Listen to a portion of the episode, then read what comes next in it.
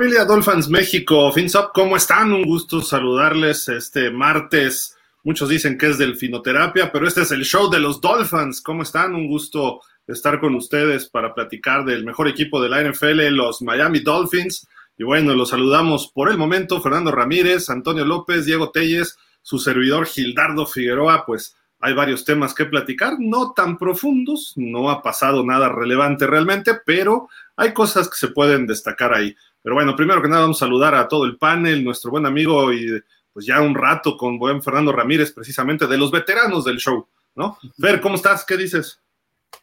Diego, Toño, Gil, Dolphins, un gusto. Buenas noches, como siempre, estar aquí. Este, bien lo dices, este, de los veteranos del programa, más no en edad, soy de los más chavos y ustedes, todos los Dolphins lo saben. Pero más chavo yo. Pero como siempre, este, un gusto, ¿no? Estar aquí, platicar de la marea baja que ahorita está en Miami, todo muy tranquilo, la reunión de dueños y coaches, pero todo relax, ¿no? Bien, bien, ahí vamos, ahí vamos. Eh, saludamos a Diego Telles, que ya ha estado con nosotros, ustedes ya lo empiezan a conocer. Diego, ¿cómo estás? Buenas noches. ¿Qué tal, Gil, Fer, Antonio? Buenas noches, igual a, a todos los Dolphins aquí como saben, un placer haber estado con y estar con ustedes. Eh, yo soy de los más chavos en edad y en, y en incorporarme, pero aquí ya para este martes de delfinoterapia, que ya es una eh, habitualidad en, en, el grupo de, de los Dolphins. Y listo para platicar con ustedes. Muchas gracias. Y como verán, pues hoy se incorpora Antonio López. Él viene pues desde Canadá Allá anda viviendo el buen Toño. Toño, gracias por acompañarnos, un gusto y bienvenido. No, pues al contrario, muchísimas gracias por haberme invitado al programa. Es que tengo siguiéndolos ya aproximadamente más de un año, desde la temporada anterior. Y este, pues muy, muy contento de estar aquí con ustedes y pues con toda la raza que es Dolphins fans. Y pues gracias y a darle hombre, qué bueno que, nos, nos, sigan escribiendo. Ya ven que estamos incorporando a más y más Dolphins. La idea es esta y pues seguimos esperando que tengamos un poquito, por lo menos tres, para hacer también un programa el jueves, quizá martes y jueves o viernes o, o miércoles para tener dos programas a la semana, nada más que nos establezcamos, pero seguro ahí estaremos, sobre todo de aquí al draft, aunque no tengamos pick de primera ronda, y pues estamos viendo a ver si hacemos una fiesta también del draft para ir a ver la primera ronda que no tenemos, pero para invitarlos y pues ver cómo le va a los otros equipos, ¿no? Entonces ahí si quieren para, eh, estamos viendo si lo organizamos con pausa, con otros clubes de fans, para que ustedes estén ahí eh, pues disfrutando, ¿no? También de, este evento que es más allá de los Dolphins, ¿no? Pero igual armamos algo el viernes del draft, ¿no? Para que sí tengamos algo que celebrar, ¿no? A lo mejor ahí nuestro segundo pick nos deja buenas cosas, ¿no? Pero, en fin, pues ya decías, Fer, está la reunión de dueños en Phoenix, Arizona. Ayer hablaron los coaches de la americana, entre ellos Mike McDaniel, que pues como siempre de repente sale con cada payasada que dices, por Dios, ¿no? O sea, este, contrólate, ¿no? A veces no te conviene porque le estás dando de patadas al pesebre, ¿no? Le pregunta o le comentan de que están ofreciendo 6 mil millones de dólares por los Commanders y le dijeron más o menos de los valores de las, de las organizaciones, de las franquicias, y él dice, y yo no puedo tener ni siquiera café gratis. O sea, son los que te pagan, cállate, hombre, ya. Digo, fue chistoso, sí, pero dice así como que, pues bueno, en fin, no, no fue tan payasada, pero entre otras cosas que dijo, eh, pues se refirió a Big Fan, yo no como él, como un comentario de él, sino como citando a otras personas, que es un viejo gruñón. ¿No? Y, dices, no es el viejo gruñón que todos dicen, pero ¿por qué lo tienes que decir? ¿No? O sea, qué necesidad, pues. Y este, digo, yo espero, Fer, y lo hemos comentado desde que se presentó, se ve una diferencia entre Fangio y McDaniel, ¿eh? Entonces me, me, está preocupando. Y luego que McDaniel salga como diciendo esto, así como diciendo, ay, ese viejo gruñón, o sea, no lo digo yo, sino lo dicen otros, ¿no? También me lavo las manos, no sé, a lo mejor es una apreciación, pero híjole, ¿Cómo ves tú? Ahorita es eso, ¿no? Todos tenemos diferente eh, punto de apreciación en cuanto a la relación entre McDaniel y, Big Fangio. ¿Por qué? Porque no los hemos visto interactuar, ¿no? Ya los veremos más adelante, pero sí siento que es un poco eh, la forma de McDaniel de tratar de de meterlo al grupo, al coach, ¿no? Sabemos que los coaches en, el staff de McDaniel son, eh, digamos que bajo perfil, no son de estar este, exponiéndose mucho a los medios, y cuando hablan, pues hablan específicamente de fútbol, ¿no? Entonces, este, creo que ya que llegue el momento de que Fangio empiece a hablar y va a hablarnos de fútbol, obviamente, este, creo que pues, eso pasará a segundo término. Yo así lo veo, ¿no? Pero bueno, este, muy al estilo de McDaniel, su sarcasmo de McDaniel de, de siempre, ¿no? Y no estamos acostumbrados en Miami probablemente todavía a, ese tipo de cosas y por eso lo, vemos un poco raro, ¿no? Pero vamos, vamos a ver qué tal, qué tal es la interacción entre los dos coaches.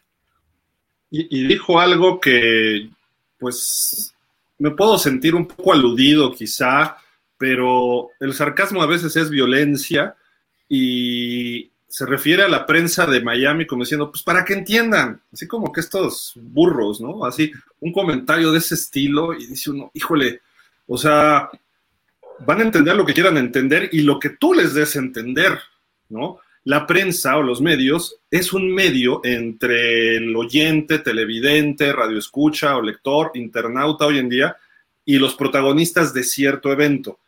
Eh, no puedes pelearte con la prensa porque si no te pueden tergiversar muchas cosas y llega de otra forma. Hoy en día es más difícil porque ya todo el mundo está al tanto de lo que ocurre casi simultáneamente, pero no te puedes pelear con los medios importantes locales porque ya hay columnistas y los columnistas, si les estás diciendo a los columnistas, es que, ahora sí, como dicen en la política mexicana, no entienden que no entienden, ¿no?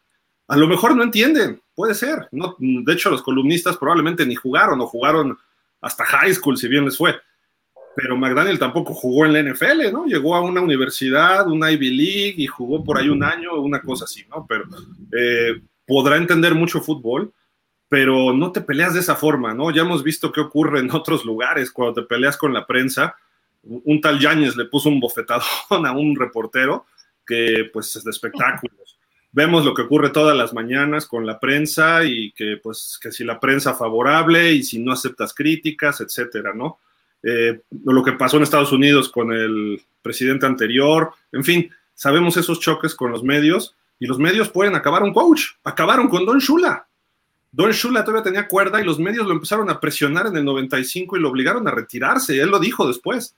Dijo, es que ya había mucha presión y yo ya no quería estar en ese pleito y Don Shula se fue por la presión mediática. ¿Qué peso va a tener McDaniel si se pelea con el Miami Herald, el Sun Sentinel, y todos estos, ¿no? Pero digo, creo que los medios hay que respetarlos porque son la imagen de todo, todos tus fans en el fútbol americano o en el deporte, ¿no? Eh, no estamos hablando de política, tampoco es nada relevante, el deporte es algo, pues, que usamos para distraernos, ¿no? Pero cuando ya empieza a hablar de millones de dólares, aguas, ¿no? Y ya dijo que él no estaba en el negocio del tampering, ¡pum! Le da una patada al pesebre al, al dueño. Ahora dice que pues, ni siquiera le pueden regalar un café, como diciéndoles estos millonarios codos que sí ganan 6 mil millones de dólares sus, sus franquicias y no me pueden regalar ni un cafecito, ¿no? Entonces dices, cállate, calladito, te ves más bonito y demuestra tu inteligencia en el campo, ¿no?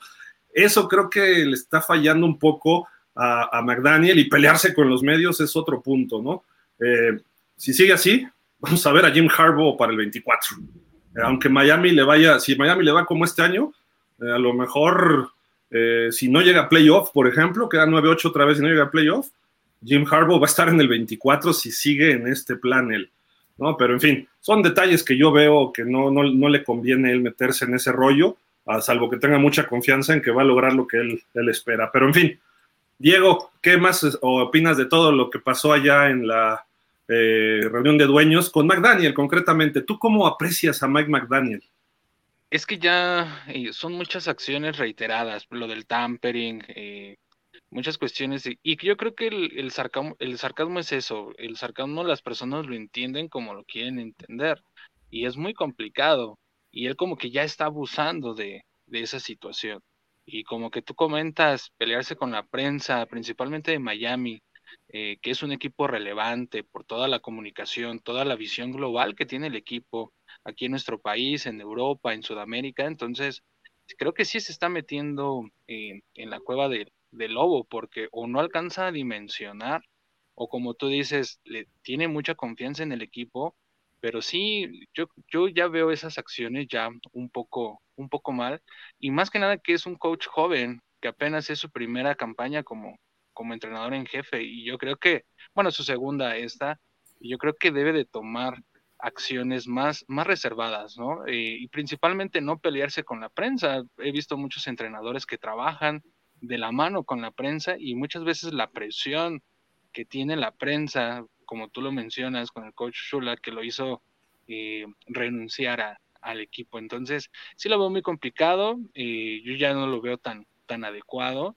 Tú comentabas de, del coach Harbaugh, pues ahí tenemos a Fangio, en una de esas, si establece una buena defensiva, si establece, si logra meter a la defensiva en un top 10, top 8, pues nada, eh, sería imposible para que él tome, tome el equipo un coach de experiencia y que pueda establecer esta parte de la comunicación y que la comunicación es algo y ya en nuestra actualidad, eh, redes sociales, prensa, pues ya es algo hasta necesario, ¿no? Entonces el equipo eh, sí debe de ya de, o no sé si no tiene un buen asesor de comunicación porque le, le jale ahí las, las orejas, que le llame la atención, porque puede hasta dividir al equipo, ¿eh? internamente ya yéndonos al extremo, puede dividir hasta, hasta el vestidor y eso puede ser este, perjudicial pues para el mismo equipo, ¿no? Entonces, y más que nada que son sus primeras campañas, las debe de tomar con seriedad, porque sus primeras campañas y en cualquier trabajo, ¿no?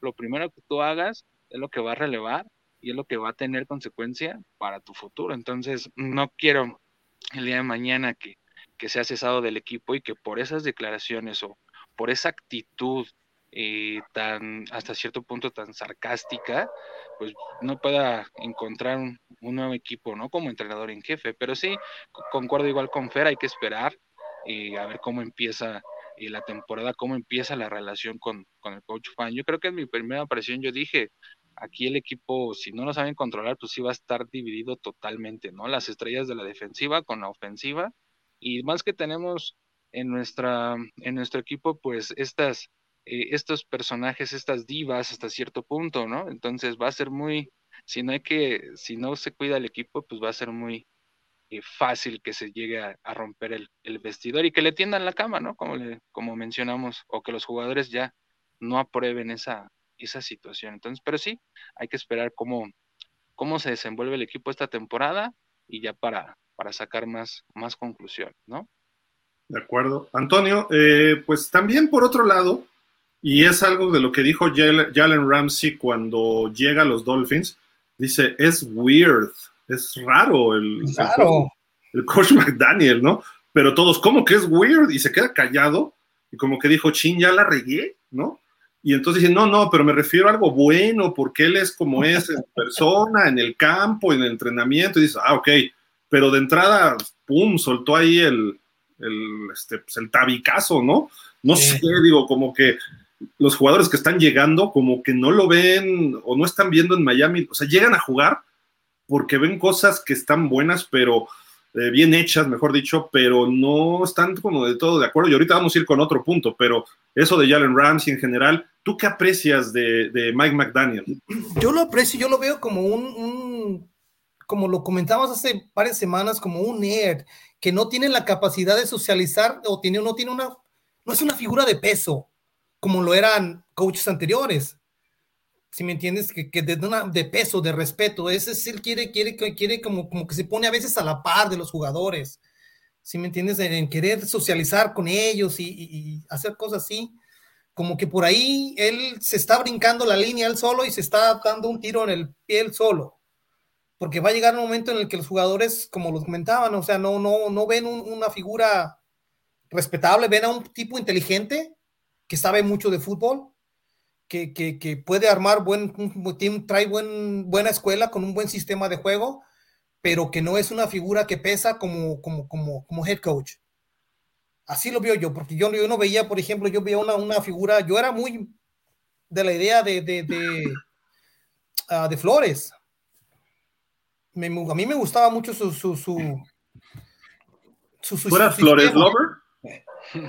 No Flores Lover, pero, me gustaba su sistema, me gustaba su. La, la, la, la ah, Su estilo, su personalidad.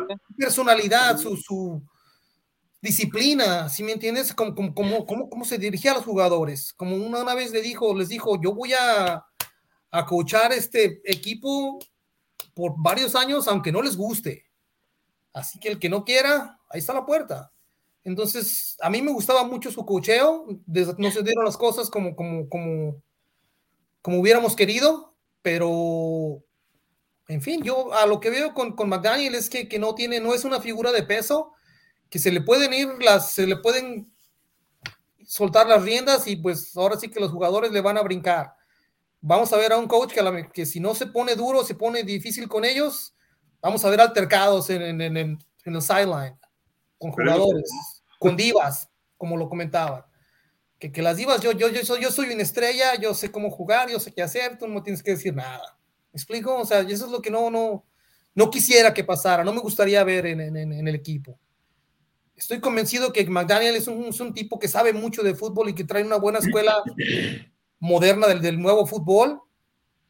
Y, pero, pero no lo veo como una persona que imponga mucho respeto. De acuerdo.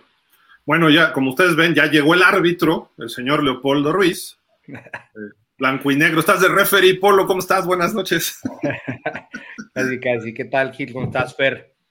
¿Cómo te va, Diego? Hola, Antonio, mucho gusto. Mucho gusto, igualmente. Pues ya por acá, este, Gil, para comentar todo lo que ha pasado y, las payasadas de este señor, ¿no? A ver cómo nos va. que, que, a veces es bueno, ¿no? También. Ah, Sí, es parte del carisma y la personalidad de cada quien, ¿no? Eh, lo importante, pues evidentemente es que el fútbol dé resultados, ¿no? Por ejemplo, eh, cuando oyes una, una conferencia de Bill Belichick, cómo le contesta a los, a los, este, a los reporteros, a veces hasta le dice, pues que no me acabas de oír, o sea, hace un minuto te lo dije, ¿no? O parece que estás ciego, que no viste el juego, o sea, cosas de ese tipo en donde eh, tiene, pues no es sarcasmo, él no es sarcástico, es directo, ¿no? Él es agresión. Y, exactamente, y es su personalidad, y finalmente si es un coach ganador, eh, pues a mí no me importa que McDaniel haga tonterías, yo lo que quiero es que mande la jugada adecuada en el momento adecuado, a la hora adecuada, y eso, si me hace ganar, no me importa que no me caiga bien. Yo te pediría nada más algo, Polo, que mande la jugada. Ah, bueno. A tiempo. Nada más. Que no se la quede guardada en el momento importante, ¿no? Ahí sí, sí, sí, es cierto. Búfalo, ¿no? Lo que pasó, de que sí, no, cambio, ¿qué, hacemos? Juégate la cuarta y uno. No, castigo, cuarta y seis, pum, oh, ok. Pero bueno, errores de novato, vamos a ponerlo así. A mí me gustó lo que hizo en el año y creo que el liderazgo que mencionas, a este Toño y todos hemos mencionado, mientras vas ganando, se da. Esperemos que no entre una mala racha y ahí empiece a romperse la cadena, ¿no? Porque este año, a pesar de la mala racha, se mantuvo, pero al final hubo un punto de quiebra el juego contra Jets, porque precisamente el Miami era a través de Armando Salguero, que es un insider de los Dolphins de hace mil años, eh, dijo que si perdía con los Jets, lo iban a despachar, ¿no? El señor Ross. Y de milagro, gracias a Sander, gracias a la defensa, gracias a Morsted y como se pudo, se ganó y se pasa a playoff además, porque perdió Nueva Inglaterra, ¿no? Entonces dices, bueno, fiuf, pero lo primero que hace va a abrazar ahí a Stephen Ross y Ross se queda como que, ¿qué trae este cuate, no?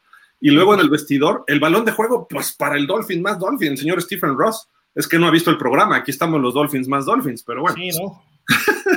pero le da, el, le da el balón de juego y dices, ok, o sea, como diciendo, aquí está, yo gané y me quería correr pues tampoco fue porque le ganaras a los Bills, ¿no? O sea, le ganaste a los Jets, sí le has dado batalla a los Bills y los Jets sé que van mejorando, pero ojo, es un proceso. Eh, creo que también debe ser un poco más medido como coach, así como estuvo con los Bills, que Miami toma la ventaja y se queda viendo el marcador así como que, ah, hasta un coach lo zarandea.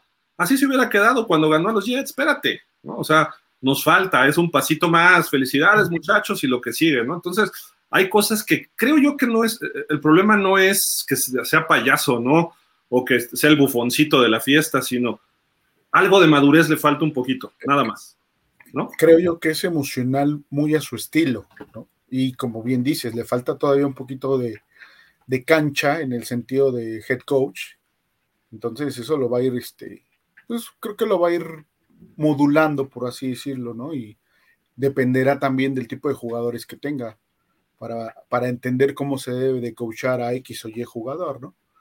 Vamos a verlo ahora con los cambios que ha tenido de jugadores, cómo se maneja este, con ellos específicamente, con los que llegan, básicamente, ¿no? Los estrellas, Jalen Ramsey, eh, pues es el único estrella que llegó, ¿no? Realmente ahorita. En realidad. De alto calibre, sí, por supuesto, nada más él. Y creo que lo va a manejar muy al estilo de, de Howard, ¿no? Aunque Ramsey es un poquito más, más hablador, pero creo que va a ser más o menos del mismo estilo. Correcto, correcto. Pues ahí está lo de McDaniel, de grandes rasgos no es nada relevante, pero pues había que hablarlo, ¿no? Porque es la cabeza del equipo, es quien, quien manda eh, en el campo de juego y pues yo personalmente eh, al principio tenía dudas de él, hay cosas que creo que va a madurar, que le va a, va a seguir aprendiéndole, pero me, sorprendió para bien muchas cosas. Lástima que no ganó ningún reto y hasta el final, ¿no?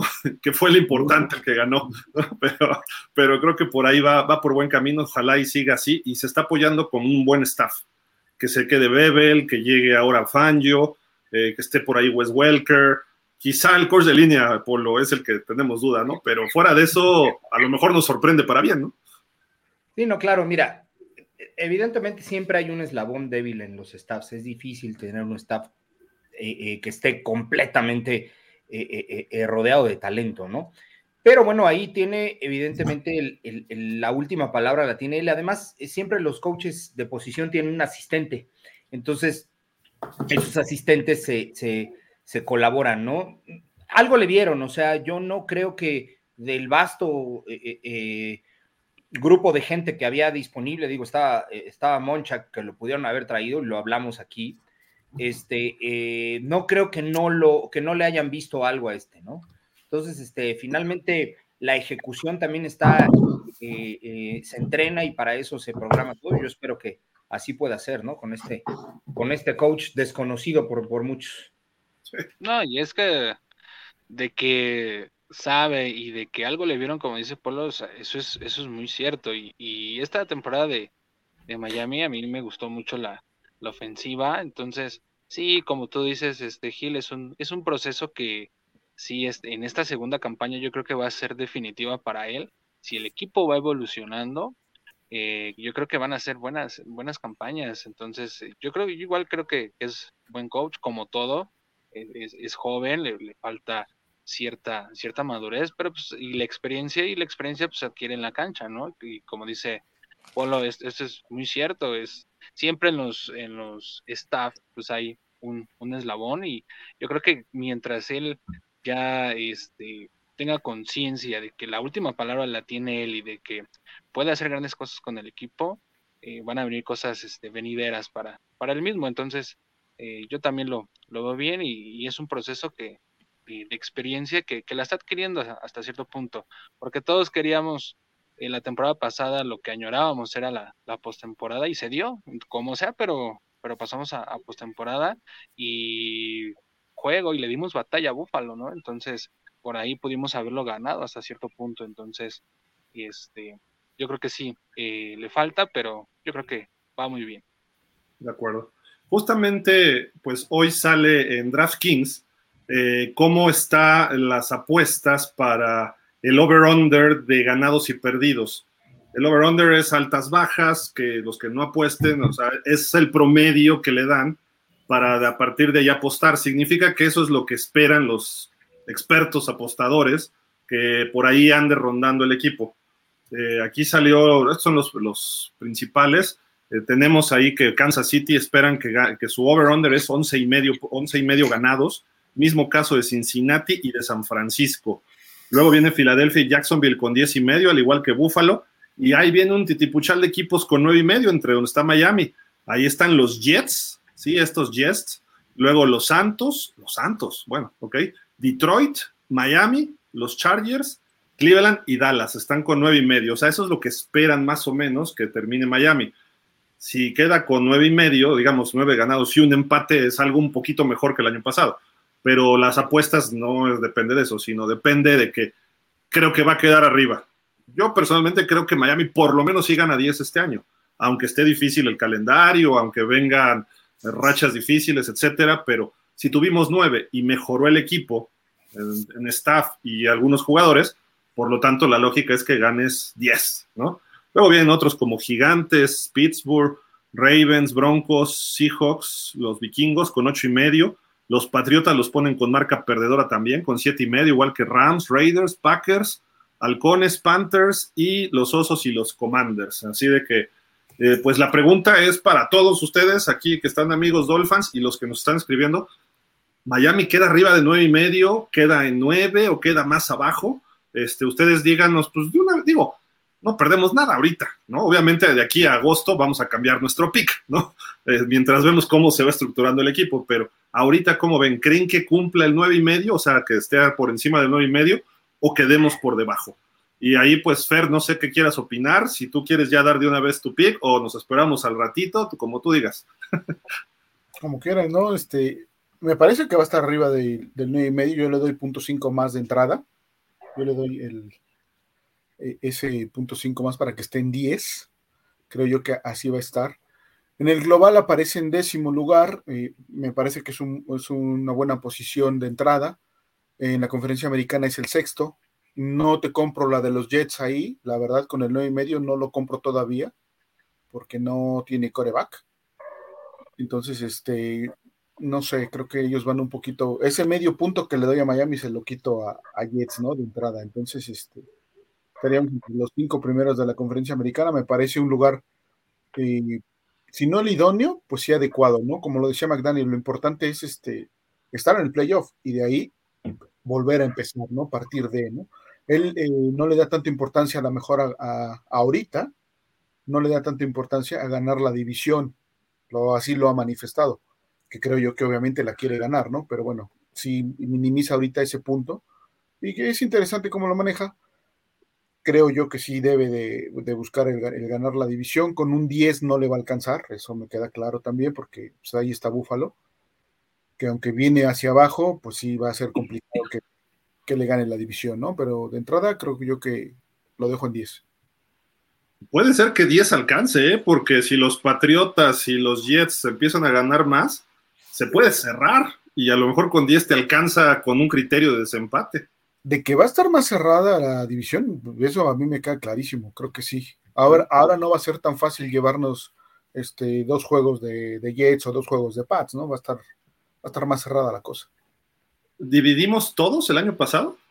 Mm, eh, sí. sí. ¿verdad? Sí. sí. Ok. Pues sí, ahora hay que ganarle dos a.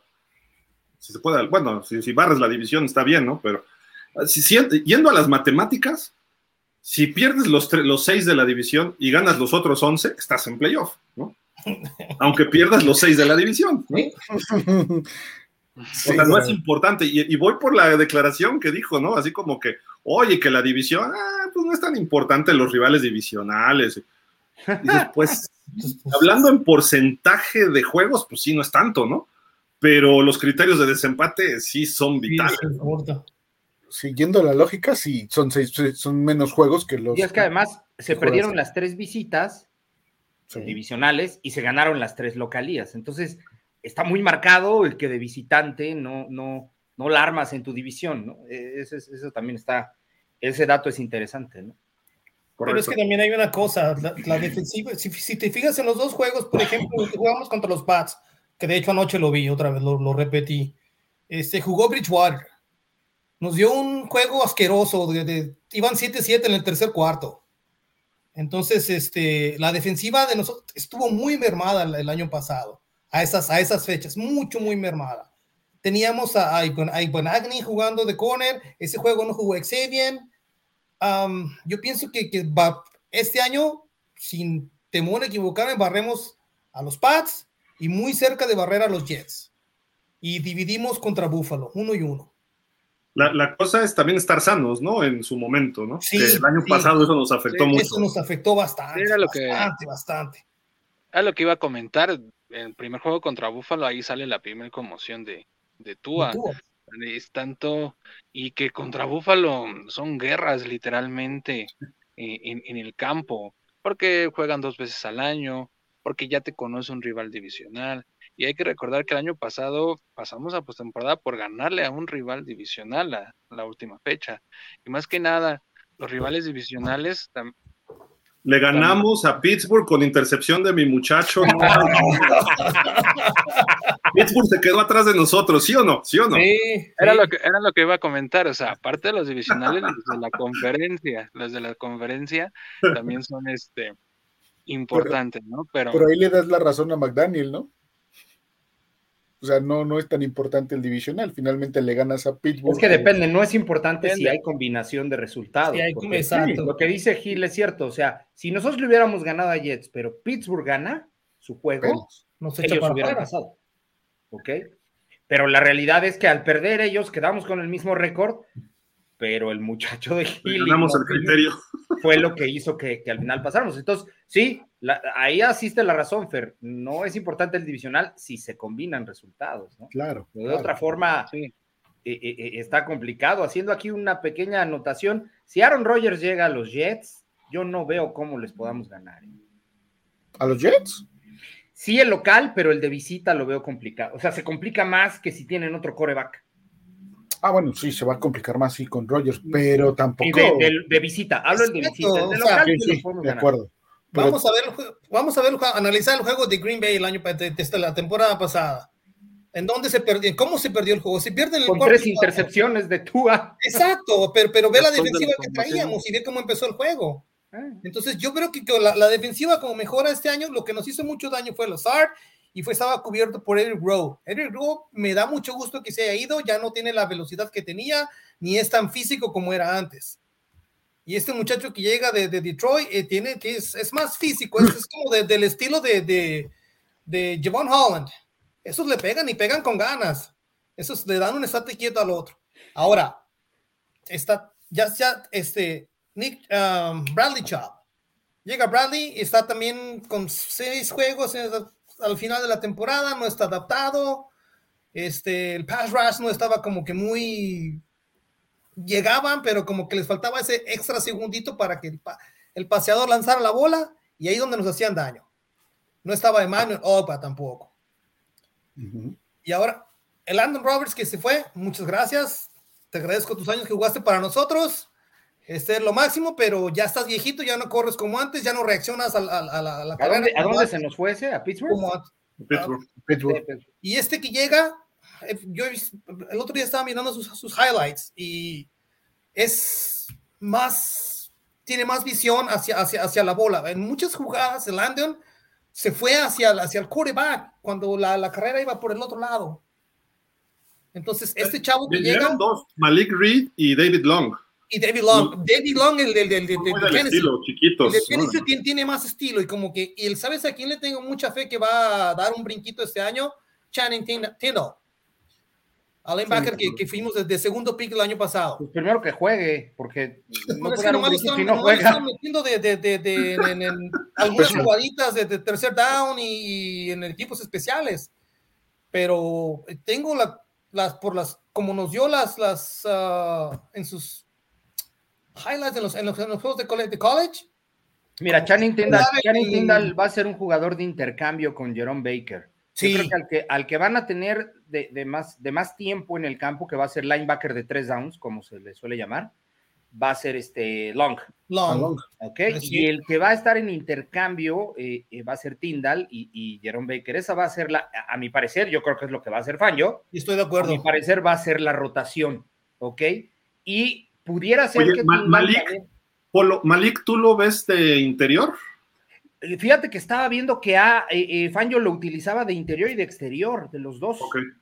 Entonces, sí creo que pudiera ser porque en el exterior estamos cubiertos, incluso hasta un poquito de sobra. No sé qué vayan a hacer con Emanuel Logba, pero él también podría ser el, segundo, el segundo equipo junto con Channing Tyndall. Es decir, tienes a tus, a tus dos este, mid linebackers con su correspondiente refresco, ¿no? Entonces los tienes en primero y segundo down. Muchas veces los coaches tienen un linebacker que cubre no solo en down, sino que cubre de la yarda 20 a la yarda 40, por ponerte un ejemplo, de la yarda 20 a la yarda 40 del otro campo. Y saben que conforme el campo se vaya haciendo más estrecho, tienen a otro especialista y ahí lo van metiendo. Yo creo que los cuatro que tenemos, Fanjo va a determinar cuál es el especialista para cada zona del campo independientemente del down y ahí lo va a meter. Esa va a ser la estrategia porque no los va a hacer por down, creo yo. Así lo, O sea, así lo va a acabar haciendo. Pero va a ser, eh, por fuera van a ser eh, Phillips, Chop. Van. Ginkel detrás de ellos, junto con, con Malik Reed, ¿no? Con Malik Reed. Ahí están los cuatro de, de externo. Pero creo que Malik Reed puede ser el híbrido porque adentro no tienes a nadie más. ¿No? Mm, Solo tienes tres y tienes dos titulares. Y si se te lastiman los dos. Hay algunos en escuadra de prácticas que este Cam Woody, ¿no? Se llama, que creo que todavía está por ahí, Ah, ¿no? Y Duke Cameron. Riley. Duke Riley. Duke Riley. Eh, no, pero tienes también a este, a, a Cameron Good, ¿no? Ajá. Sería el, pero bueno. Alguno de ellos a lo mejor pega el brinco, ¿no? Habría que ver si lo logran. Digo, Duke Riley es bueno hasta para equipos especiales, entonces. Eh, sí, es mejor en equipos Sí. especiales. Y le dieron tiempo de juego ¿eh? el año pasado. Le dieron tiempo de juego, o sea, sí entró en varias ocasiones. Entonces, sí creo que va a quedar así el externo. Me parece que Bradley Chop va a dar el brinco junto con, con, con Jalen Phillips y ahí se va a quedar también. Malik Reed va a ser el, el híbrido. Yo creo que así lo va a hacer Fangio. Correcto. A ver, To- Toño, eh, nueve y media victorias, ¿arriba o abajo Miami? Yo creo que arriba. ¿Qué tan arriba? Eh, yo lo veo en 10 y medio. Ya dilo, once, once, échale ganas. 11, vamos a decir, vamos a decir 11. Sí, no. Échale valor, hombre, no pasa nada. Está bien. Sí está difícil el calendario, pero como te digo, todo cambia. Los equipos Y el cambian. están calendario siempre va a estar difícil, ¿no? O sea, Entonces, no. Diego, ¿tú qué dices? ¿Arriba de nueve y medio o abajo de nueve y medio? Mm, Si lo veo arriba sería 10 máximo.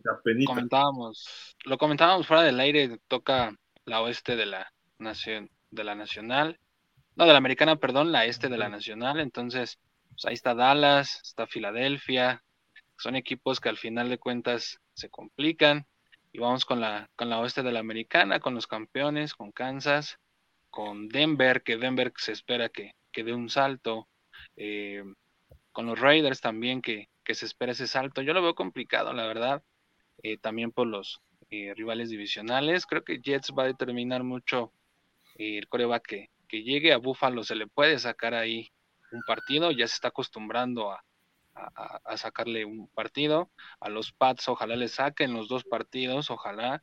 Pero sí, yo creo que más, yo 10 ya tirándole ya exagerado, 11, ¿no? No creo que nos alcance para pelear la, la división, pero sí un comodín, sí nos, sí nos podría alcanzar. Pero sí, yo máximo 10, ya tirándole un 10 y medio para, para cerrar. Si no, lo más bajo que, que yo veo a- al equipo por todas las incorporaciones, los esquemas, pues sí sería 9. No creo que abajo de 9. Y creo que va a determinar lo que nos ha pasado las últimas dos temporadas, caer en esa racha negativa de 4, 5, 6 partidos perdidos. Eso va a influir mucho en, en, en el equipo, ¿no? Para, para determinar eh, esas, esas rachas, que esperamos que esta temporada no, no tengamos una racha tan extensa y negativa, pero yo lo veo 10, 10 y medio ya tirándole. Entre 10 y 11, dices, más o menos. 10 y 11, Ok. 10 y medio. Polo, ¿tú también andas por ahí o, No, yo coincido con la publicación, nueve y medio. o sea, entre 9 y 10, más o menos? Sí, 9.5, tal vez le daré el punto 5, pero no, sí me quedo firme en 9.5. Es muy temprano, evidentemente puede cambiar, pero este, sí creo que 9.5 por... Vamos a enfrentar a los dos que estuvieron en el Super Bowl. Eh, me parece que se va a reforzar la división y este y sí creo que 9.5 es, es el que el que yo me aventuro a decir ahorita. ¿No puede cambiar? Sí, sí puede cambiar, ¿no? No depende tanto de las con- contrataciones. Hasta la fecha 8 me mantengo así. Si tenemos un Tua sano después de la fecha 8, es probable que pudiera irme hasta 11, tal vez hasta 12, siempre cuando esté sano. Si para la fecha 8 Tua ya tuvo algún juego menos o varios o ya se lastimó, este, entonces me quedo en el 9.5 y por la defensa. Por eso no, no me aventuro, sí, sí estoy en 9.5. ¿Que no confías en Matt Schauf? ¿Que no ves que dijo McDaniel que Mike Sí, sí. White le recordaba a Matt Schauf? Sí, sí, sí, sí, sí. Pues digo que bueno, a lo mejor se parecen físicamente, no lo sé, pero yo los veo, todavía a Mike White le falta un poquito. Matt Schauf tuvo buenos años, pero después, o sea, fue, fue poco, ¿no? Uno, dos y luego ya se vino abajo. Ojalá y Mike White tenga años así de relevo de Tua y ahí sí la, la libramos, ¿no? Algo que señaló también McDaniel ayer fue eso, de que dijo, trajimos a Mike White, que me recuerda a Matt Shaw, y el muchacho Skyler, que nos sorprendió para bien, tiene mucho talento, van a pelear por el puesto número dos. Dice, y siempre que hay competencia, es bueno para el equipo. ¿Y por qué no le pones competencia a Tua entonces? O sea, es mi pregunta, ¿no? ¿O por qué no le pones competencia a Xavier Howard? Digo, trajiste a Jalen Ramsey. ¿O por qué no le pones competencia a Wilkins? ¿No? Aunque sean tus superestrellas o tus titulares, pues ponles competencia, eso los va a elevar, ¿no? Entonces, no tiene mucho sentido en algunas cosas y en otras, y creo que ahí lo de McDaniel, que pues de repente se va por un lado y por otro, ¿no? Pero por ejemplo, Brandon Jones tiene competencia. Sí. En este de Detroit que trajo le puso competencia. ¿no? A, a Kohu que estaba, le puso competencia, aunque, aunque de alguna manera Ramsey traiga la línea de titular, es competencia, maestro. Y a, a, Phillips y a Bradley Chop les trajo competencia, o sea, les volvió a contratar a Van Ginkel y les puso a este a, Malik, a Malik Reed, ¿no? Entonces, competencia ahí está. ¿Y dónde está la competencia en la línea ofensiva? Esa es una. ¿Y dónde está la competencia en la posición más importante de este deporte, que es el coreback? Siempre debe tener alguien que, que, que, esté, que esté haciendo que tu coreback sea mejor, ¿no? Entonces, por eso muchos equipos, aunque tienen al titular, contratan, a, perdón, se seleccionan a alguien en el draft.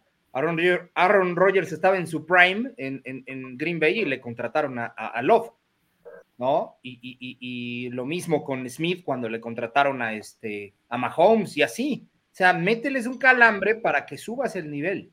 Sí, correcto. Yo la verdad no sé tú a qué, qué tanto le da Grier.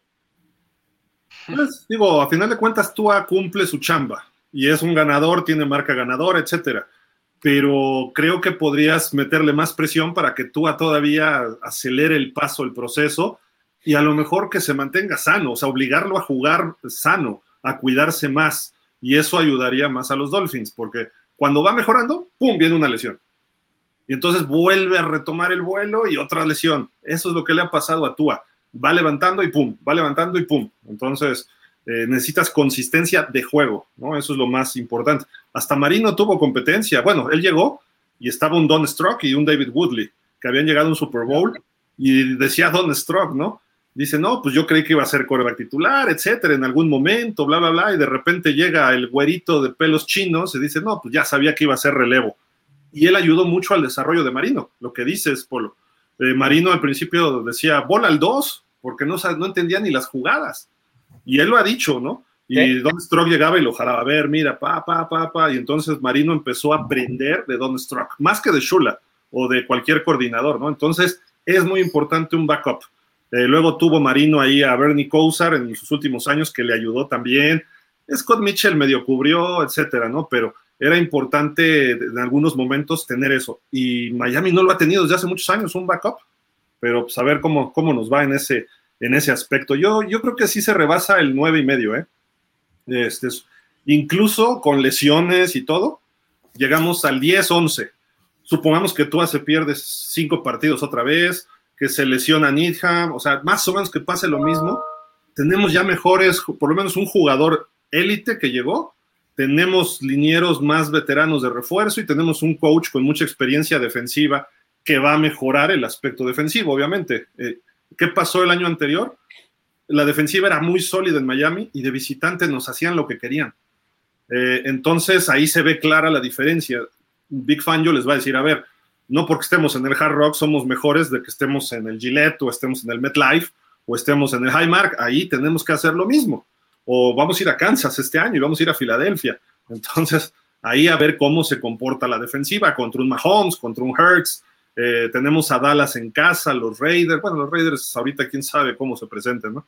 Pero este, hay partidos interesantes más allá de la división, que tenemos que ir a, Los Ángeles otra vez contra los Chargers. Entonces ahí, digo, nadie apoya a los Chargers en Los Ángeles, pero es un equipo que produce mucho ofensivamente y la defensiva controló hasta donde pudo en ese partido. Fue el peor partido de Tua. Si Tua hubiera jugado un poco mejor, a lo mejor lo sacamos, ¿no? Pero la defensiva cometió algunos errores que este año se supone no vamos a tener. Entonces, por lo tanto, creo que podríamos ganar ese tipo de partidos. No sé Kansas, no sé Filadelfia, pero ahí sí creo. Entonces, 10-11 debemos tener. Eh, no veo que sea menos o más difícil el calendario que el año pasado, ni va a ser menos o más difícil que el del año que entra. Cada año la NFL se presenta durísimo y de repente hay equipos que a, lo mejor Buffalo este año decepciona, ¿eh? O, este es el año, ¿cuántos años lleva ya jugando Josh Allen? Va, llegó en el 18. ¿Cuántas veces se ha lesionado? Mientras más juegas, más te acercas a lesionarte. Entonces, no digo que se lo desee, pero y su estilo de juego es de choque. Una, en una de esas se lo lesionan, se va y pues, que entre el que sea de relevo. Ahí el equipo es Josh Allen, ¿no? Eh, lo mismo pasa en Kansas con Mahomes, ¿no? Si, sacas a Mahomes de la jugada, el equipo pues es bueno, pero hasta ahí, ¿no? Entonces, ojo, creo que nos va a ir mejor que el año pasado, incluyendo los problemas del año pasado. Lo importante, y creo que lo dijiste tú, Fer, las rachas, evitar esas rachas perdedoras, porque ahí sí, de repente empieza una, pierdes un partido y ya no sabes de dónde, y el siguiente lo vuelves a perder, y te, pierdes literalmente, ya no sabes la motivación con el coreback que sea y el jugador que sea. Entonces, ahí está la clave, no entrar en esas rachas negativas mentales. Y eso sí es culpa de McDaniel 100%. Él tiene que saber cómo sacar al equipo. Las tuvo Flores también, ¿no? Pero Flores de alguna forma al final cerraba fuerte. Los, les jalaba las riendas, eh, los, les gritaba, quién sabe qué hacía, pero al final el equipo terminaba jugando a otro nivel, a diferencia de McDaniel, que el equipo se quedó sin fuerza. Eh, creo que hoy lo que tienen, perdón que te interrumpa, hoy lo que tienen a, su favor, eh, o McDaniel tiene a su favor, es que prácticamente el grupo, todo el núcleo del grupo repite, ¿no? Y eso de tener continuidad te da, eh, te da mucho para poder enfrentar ese tipo de situaciones cuando se te vienen esas rachas negativas o cuando se te vienen las lesiones este, de tus hombres importantes, ¿no? Entonces, creo que al día de hoy, en esta, en esta temporada, eh, los Dolphins van a tener eso, ¿no? O McDaniel específicamente, ojalá lo pueda explotar de buena manera. Lo, lo dijo de Tua en el combine, ¿no? Dijo, va, va, a ser la primera vez que tiene al mismo coordinador en años consecutivos. Sí, exacto. siete años, siete años, no, espérame. Sí, siete años con ocho coordinadores. En general, los Dolphins, ¿eh? Ah, o sea, siete años con ocho coordinadores distintos, entonces, y tú es el primero que repite, entonces sí, se debe de ver eh, diferencia. Correcto. No, y, y me acordé ahorita, mencionaba lo que, bueno, el comentario de Hill con Josh Allen, fue lo mismo que pasó hace unos años con Tom Brady, bueno, ya varios años. La primera fecha se lesiona con Kansas y ahí Miami gana la, la, división y ya se pierde posteriormente en postemporada con, con Baltimore. O sea, al final de cuentas todos están expuestos a, a una lesión y como dice Hill, o sea, Josh Allen que está acostumbrado al contacto o, o prácticamente va a buscar el, contacto, pues sí, eh, se, puede, se puede lesionar y ahí Miami puede encontrar eh, esa, ganar la, la división y, sí, tampoco Buffalo eh, está tan exento de, de, las lesiones, así como nosotros estamos exentos o Miami, pues Buffalo también, ¿no? Entonces, por ahí, este, al fin de cuentas, la temporada, cada vez las temporadas son más eh, locas hasta cierto punto o no, o no sabemos qué esperar, entonces puede pasar, ¿no? Y ya ha pasado, ya ha pasado en la división. Esa vez, creo que fue por ahí 2008, si, si no mal recuerdo. Ahí Miami, creo que es la última vez que, ganó la, división, ¿no? Este, Miami, entonces puede pasar, ¿no? Puede pasar, hay que, esperar. Correcto. Eh, por ahí salió un, un, gráfico que creo que nos compartiste, Fer, ¿no? De Miami fue el equipo con más lesiones en la temporada, ¿no? acumulado de lesiones. No significa partidos perdidos de titulares, ni mucho menos, pero el que más lesiones reportó, y eso es grave. Sí, digo, y lo teníamos todos los miércoles en, este, en franquicias, ¿no?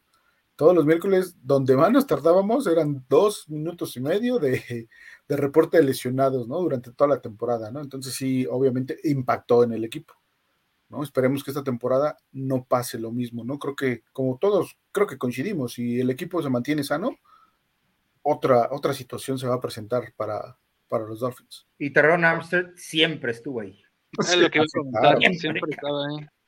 Y cada vez la misma lesión, no. no. Terron Armstead terminó la temporada, era más larga la lista de lesiones que todo su nombre y toda la columna, la fila donde estaba él. O sea. Aprendimos más anatomía con Terron Armstead de esta temporada que la posición de tackle. Oigan, ya, para terminar con los temas eh, y ahorita preguntarle a Toño de su afición y por qué, eh, pues, a qué psicólogo va por irle a los Dolphins, etcétera. Este, pues de Sean Elliott, ya ven que llegó a Miami, de Detroit, él jugó en Baltimore. Y ayer el tema fue Lamar Jackson, que cuando está hablando los coaches de la americana en la reunión de dueños, está hablando John Harbaugh, de los, el coach de los Ravens, y de repente él tuitea. Eh, me refiero a Lamar Jackson, que él pidió un trade el 2 de diciembre, pero no dice a qué equipo, él pidió trade, ¿no? Y los Ravens dice que pues no le dieron el valor y que no lo pelaron, etcétera, ¿no? Pero sale este, de inmediato de Sean Elliott con un tweet porque ve la noticia que publica ESPN a través del Twitter.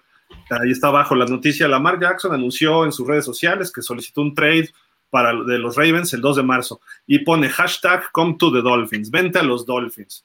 Y todos, por Dios, vas llegando y ya estás ahí tirando de esto, ¿no? O sea, regando el tepache, espérate, o sea, puedes tener razón o no, no lo sé, pero espérate, aguanta, ¿no? Y todo el mundo empezó. De Sean Elliott está reclutando a Lamar Jackson que se vaya a Miami, ahí dice arriba. Eh, creo que este tweet era de Bleacher Report, algo así. Dice, los Dolphins le acaban de dar su opción de quinto año, probablemente no es el ideal tweet para Elliott. Ya después contestó Elliott. Ahí pone una carita así como que, oigan, espérense, ¿no? Este, estos son mis comentarios y abajo pone, atacado de la risa. Esto es solo Twitter, cálmense, ¿no? Y le contestan estos de King of Finland, ¿no? Este, eh, tenemos que darle un pase a Deshaun Elliott porque eh, está eh, invitando a su ex compañero de equipo, Lamar, y tan solo está jugando en Twitter, está vacilando en Twitter. ¿Qué, no sabe que el Twitter de los Dolphins es la forma en que somos? O sea, pues sí, la afición ahí se expresa, ahí nos expresamos todos. Para eso es el Twitter, ¿no? Para decir lo que creemos. Y Deshaun Elliott dice, tan solo estoy aquí por las risas, tranquilos, eso es todo. Y luego borra el tweet, el de Come to the Dolphins entonces, si es cotorreo, ¿para qué lo borra? ¿No? O sea, no sé, de Sean Elliott, digo, podrá ser un Tua hater o podrá ser un Lamar lover y podrá ser tu amigo y tú crees que es el mejor o el ideal, pero vas llegando a ese equipo, todavía ni siquiera has entrenado con él, acabas de firmar tu contrato y ya sales regando el tepache, mi estimado Fer. Sí, eh, creo que un error de, de una persona o un jugador joven, ¿no? Con no tanta experiencia en la liga, aunque ya tiene sus años, creo que le ganó la emoción a la mejor, ¿no? Por, su amigo en este caso, creo que fue más eso. No pensó la repercusión que puede tener, no, creo que no ha estado en un equipo tan, mediático como Miami, ¿no? Ya creo que va a entender que aquí lo que se dice repercute demasiado en, en toda la comunidad Dolphin, ¿no? Entonces, eh, aprendió a la mala, Creo que le tienen que dar ahí, este, la gente de medios del equipo le va a decir que sí, que no hay que, decir. De hecho, los jugadores no se pronuncian a favor o en contra de otro de sus compañeros, a excepción de Tyrek Hill, ¿no? De ahí en fuera, todos este, muy, este, ¿cómo decirlo?, de bajo perfil en cuanto a manifestarse con, con a, favor o contra de sus compañeros.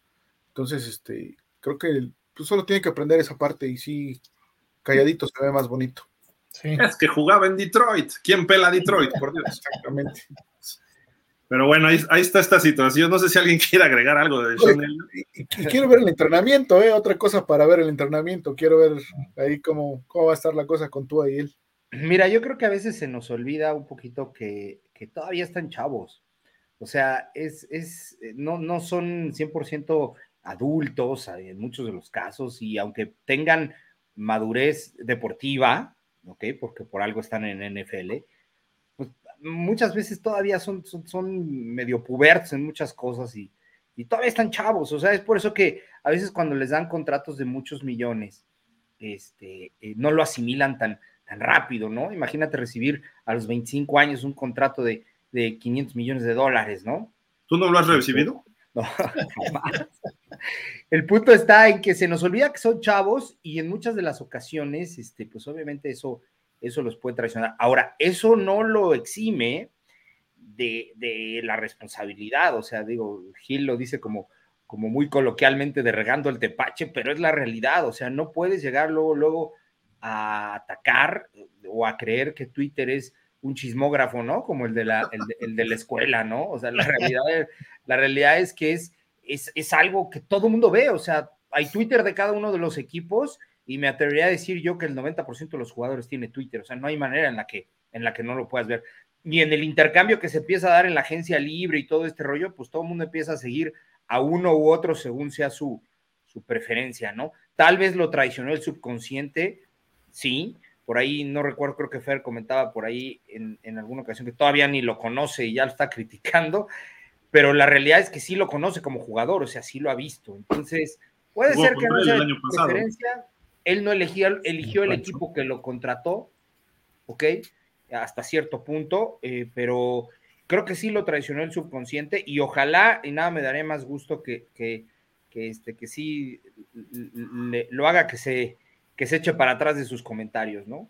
Eh, ahora, por otro lado, ¿no? Sí, claro, y, y nada más haciendo una, una, breve anotación ahí, ahí lo importante es cómo le impacte eso a Tua, ¿ok? Ah, pero no, no, yo lo veo.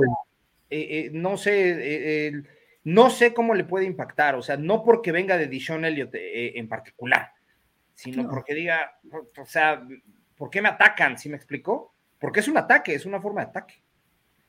Ya está curado. De la semana pasada. Ya, pero ya está, tú sí. estás, ya, ¿cómo decirlo? Ya está acostumbrado. Sí, sí su, propio head, de eso. su propio head coach se lo hizo, ¿no? Exacto, exacto. Entonces digo, no creo que no, le yo, genere algún impacto.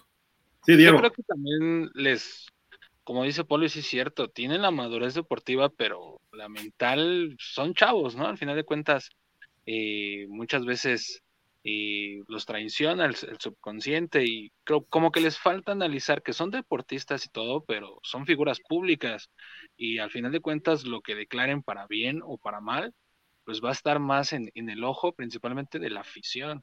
Entonces sí, como dijo Gil, ahí por ahí regó el tepache, pero lo regó muy feo, ¿no? Entonces hay que ver los entrenamientos, hay que ver este cómo se desenvuelve con, con el equipo y principalmente lo que comentaban Tua, pues ya, ya está acostumbrado, si se aventó meses con Deshaun Watson, creo que esto no, no le va a, afectar a cierta medida, porque él siempre ha luchado contra las adversidades, principalmente de puntos de comparación y ataques directos con, contra él, ¿no? Entonces sí, eh, ya no está en Detroit, que no es nada con, con, la afición de Detroit, pero no es la afición de Miami aquí, es una afición más pesada, los medios son más pesados y, y al final de cuentas, redes sociales ya cualquier persona eh, puede mandar un tweet, un, un, mensaje, pero muchas veces no eh, captan o, o, principalmente ellos no, no tienen esa visión de qué puede afectar y qué no. Entonces, y son figuras públicas, son deportistas y que se toma en cuenta para bien o para mal eh, lo, lo, que digan, ¿no? Y principalmente por la comunidad, ¿no? Por toda, toda la afición. Aparte, sacando un poquito el tema del deporte, pues la comunidad que hacen los jugadores con la misma gente de, de del estado, ¿no? Entonces sí, espero que, o lo que se espera es que ahí lo, lo asesoren y que, que no, no cometa este tipo de errores, este, pasando la, la temporada o en la temporada, porque todavía ni juega, entonces, sí, no es para que, y no es Tarit Hill, ¿no? A lo mejor para que llegue ese, ese punto, ¿no? Los únicos Yo, que tienen exención, todos los que tengan que ver con algo con Hill, y ya. Oye, Toño, después de ese tweet, sale Tua y postea este tweet. ya soy cinta negra, ¿qué trae? Chóvole, aquí estoy. ¿no? De, de Street Fighter. Ya está aprendiendo jiu-jitsu para saber cómo caer y no lastimarse no, el cuello. golpear a todos los haters. es lo que no nos han no, dicho. No va a acabar nunca. no va a acabar, exacto. Son demasiados. Túa, túa. Oigan, y pues ayer el tema precisamente fue Lamar Jackson, eh, porque por ese tweet que él dice que el 2 de marzo solicitó un trade y las apuestas, las casas de apuestas, ¿a dónde se pudiera ir Lamar Jackson, no? Y pues si apare aparecemos en la lista, claro, hasta abajo, pero aparecemos en la lista, ahí está Indianapolis, los Pats, Detroit, Atlanta, Washington, Tennessee, Tampa, y ahí aparecen los Dolphins hasta el fondo, ¿no? Con más 1200 el pago, no entiendo mucho de eso, pero eh, estamos en el top, que son ocho, somos el octavo, ¿no? De, de, favorito para que pare Lamar Jackson en Miami. Mucho se ha hablado de que, pues, Lamar Jackson es de Fort Lauderdale, que es fan de los Dolphins, eh, es un Dolphin, O sea, Dolphin no, pero Dolphin sí es. Entonces, eh, dice que es fan de Dan Marino, etcétera, y pues que le gustaría siempre jugar en los Dolphins. Pues digo, qué bueno, ¿no? Pero pues primero que no empiece a pedir salarios totalmente garantizados, ¿no? Porque Chris Greer solo se lo va a dar a Tua cuando se lo tenga que dar, porque es su, es su niño consentido. Entonces, digo, creo que tiene que entender un poquito de, del negocio. Yo sé que él defiende su punto de vista, pero ¿ustedes lo verían en Miami? Este, empiezo contigo, Toño, ahora. ¿Tú lo ves en Miami a Lamar Jackson como una posibilidad? No, no, la verdad no. Yo creo que ya, ya le echaron toda la carne a Tua, dijeron ya tú eres el que se va a quedar aquí, por lo menos este año. Este, depende mucho de su durabilidad, de, cuánto, de si se mantiene sano durante la temporada, porque desde que llegó a los Dolphins, nomás ha jugado, nunca ha jugado una temporada completa.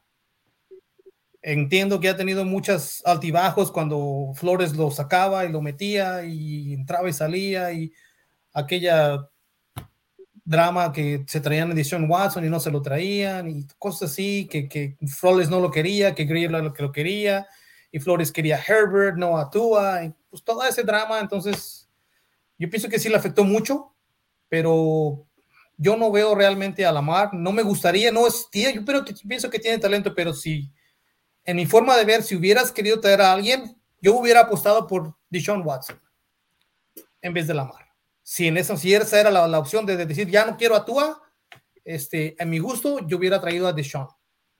¿Y sabes quién le puede recomendar lugares de masaje? Robert Kraft, sí, ahí en sí, el ¿no? norte de Miami. Allá, allá en Florida. en Júpiter, Florida. En cuanto a talento, yo pienso que Deshaun tiene mucho más que, que Lamar, bastante más. Pero tenemos a Tua y pues hay que apoyar a Tua. Estimado Diego, ¿tú ves a Lamar con una posibilidad en Miami? No, relativamente no. Principalmente que comentabas fuera del aire, fuera del aire, el pick de primera ronda, que ahorita Miami no, no, no lo tiene, y, y para tenerlo, este, se tendría que deshacer de, de, de, una estrella. Entonces, me gustaría, sí, sí me gustaría. Yo ahí difiero un poquito con, con Antonio. Para mí, eh, es mejor Lamar Jackson. Al final de cuentas, ¿Que tú o que de Sean? No, no, que de Sean Watson. Ah, es, okay. para, para, mí es, es mejor que, que de Sean. Al... Porque si dices que tú, mira, ¿qué se te va a parecer? No va a acabar, no va a acabar. Ahí, ahí tú sabes. Sí, y al final de cuentas, sí me gustaría, principalmente por el esquema, ¿no? Las optativas, eh, yo creo que a, se adaptaría muy bien a, al esquema de, de, del equipo, pero, pero no, al final de cuentas la gerencia apostó por, por Tua y no, no traerle un, suplente de, de, calidad y lo que yo había comentado, ¿no? Al final de cuentas no poner a competir a, a Tua, entonces sí me gustaría, pero no, no lo veo tan, tan, tan viable que al final de cuentas, lo comentábamos programas pasados, ya varios jugadores quieren venir a Miami, ¿no? Entonces, y eso es algo, eso es algo muy bueno. Entonces, siempre aparecemos y reiterando, siempre aparecemos en las, en las listas de, de opciones de los jugadores de peso. Entonces, eh, sí, sí me gustaría, pero eh, desafortunadamente no, no, no creo que, que se dé. Correcto. Bueno, ni te pregunto, ¿no? Tú sí quisieras traer a la mar. Sí, eh, no porque eh, sea mi preferido, sino porque es la opción más viable ahorita, ¿no? Lamar Jackson tiene la posibilidad de jugarte el sistema que, que venía eh, eh, haciendo en, en Baltimore o que venía practicando, tiene la capacidad de correr, tiene la capacidad de hacer read options, tiene la capacidad de hacer RPOs, tiene la capacidad de hacer stretch, tiene la capacidad de jugar optativas y así me puedo aventar una lista de 10 o 15 sistemas, pero aparte tiene buen brazo, puede pasar, explotaría excelente a nuestros receptores, etcétera, etcétera, etcétera. Comentando un poquito lo de Antonio, sí creo que Deshaun Watson está un poquito al nivel, pero tiene un año menos de juego y eso lo, lo, saca un poquito del contexto. Tenían que darle a Tua el tercer año para, para saber si realmente valía o no la pena. Si lo de Deshaun Watson se hubiera presentado en estas fechas, por poner un ejemplo, creo que ahí sí ya se irían por él. Sí, ¿okay? no, definitivamente. Ya habrían comprobado que Tua es eh, eh, lesionable o, o, es este, se lesiona con mucha facilidad, ¿no? Pero sí, sí me gustaría. Ahora, ¿lo veo viable? No, es muy poco probable, nos faltan picks nos falta dinero, eh, voluntad, ¿no? Y creo que. ¿Cuánto dinero falta? De... pide? creo que ni siquiera voluntad, voluntad de él. Lamar sí quisiera venir acá, pero la verdad es que no se va a dar. Nos vamos a ir con Tua y espero que nos calle la boca a los que queremos que no puede estar ahí. Pues digo, ya ustedes ven, se está conectado con nosotros ya también Miguel Ángel Muñoz, va llegando de su chamba, pero pues muchas gracias, nos vemos la próxima semana, que estén bien, hasta la próxima. ¡Qué Nacho! Tarde, pero sin sueño. ¿Qué onda? ¿Cómo estás? Buenas noches. Buenas noches a todos, familia Dolphin. ¿Qué tal? ¿Cómo están? ¿Tú, ¿Tú, prefieres a Lamar o prefieres a Tua? Ya, dilo así directo. Mira, es que si somos honestos, Tua ha demostrado más que Lamar. Lamar tiene muchas capacidades, es un coreback increíble, pero le falta el equipo. Y Tua, lo que demostró el año pasado me gustó. Entonces, no hay que olvidar que Lamar es un poco conflictivo. Prefiero a un chavo tranquilo que nos vaya a dar este números seguros y que se vaya a lo que le dice el coach. Y creo que ese es Tua, ¿no? Correcto, correcto. Fer, tú vas con Tua también. Ya ni me preguntes. Perdón, discúlpame.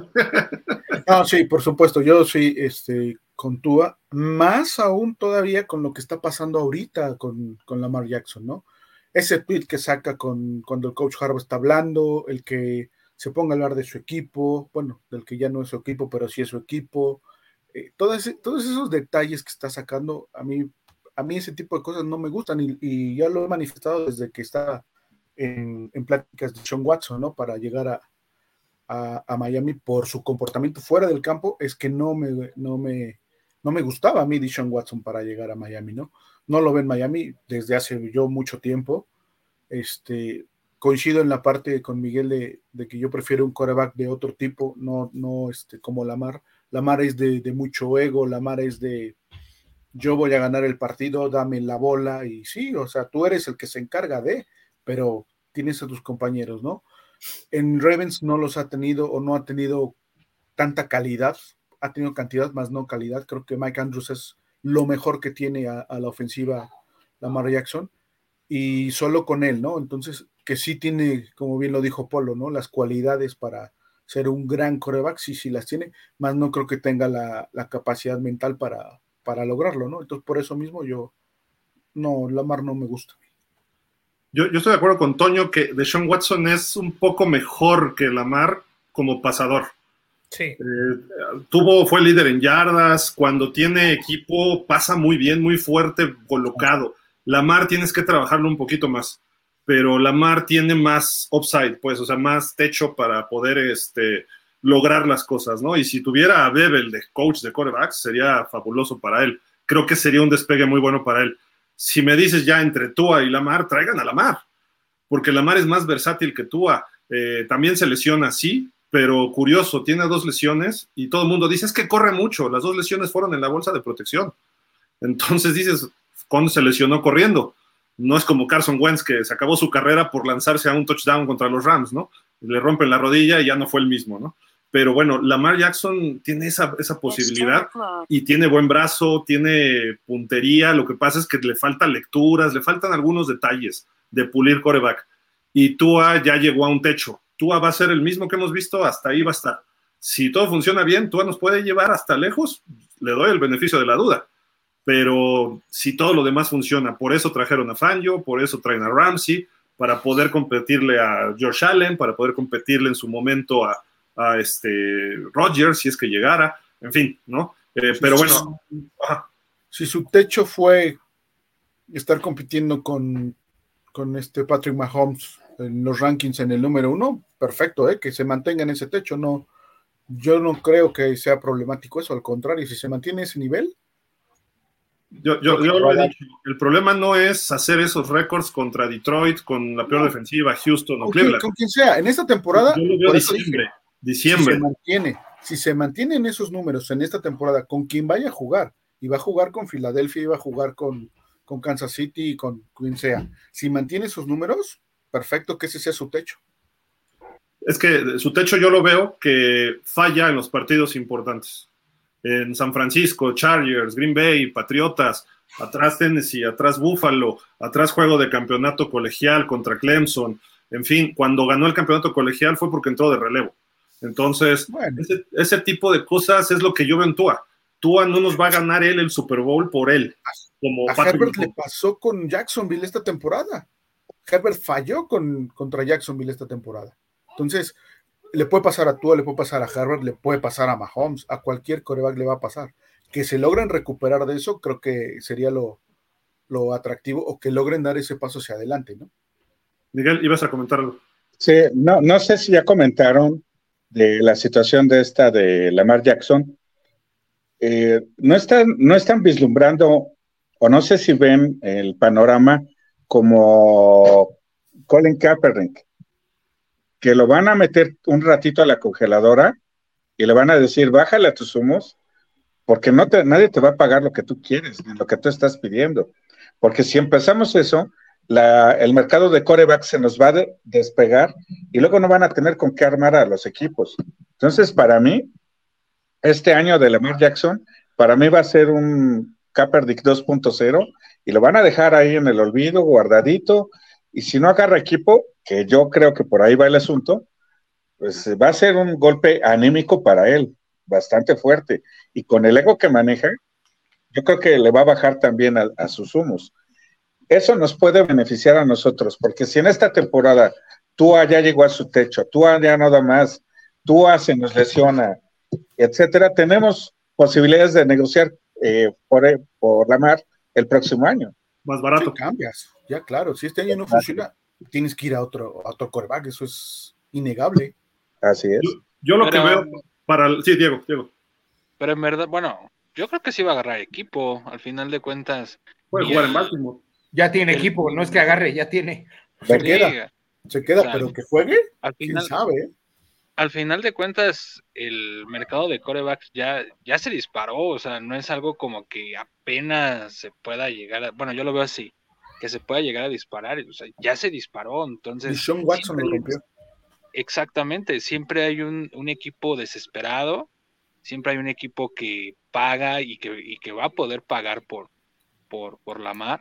Y yo no lo veo tan asimilado a lo de Kaepernick, porque lo de Kaepernick fueron situaciones totalmente diferentes.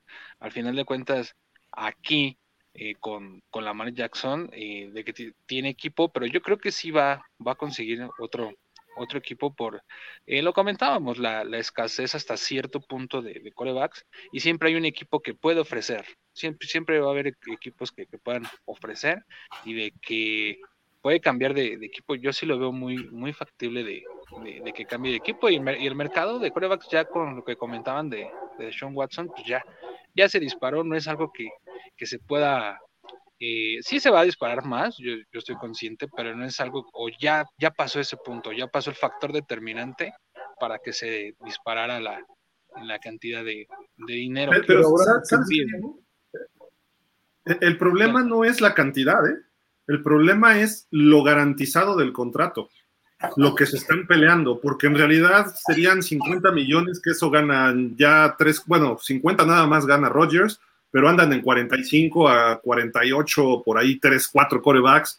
Y lo que viene con los nuevos contratos que va a brincar el tope salarial, los nuevos contratos de televisión a partir del año que entra, el tope salarial de 224 va a brincar a 240, una cosa así para el 24.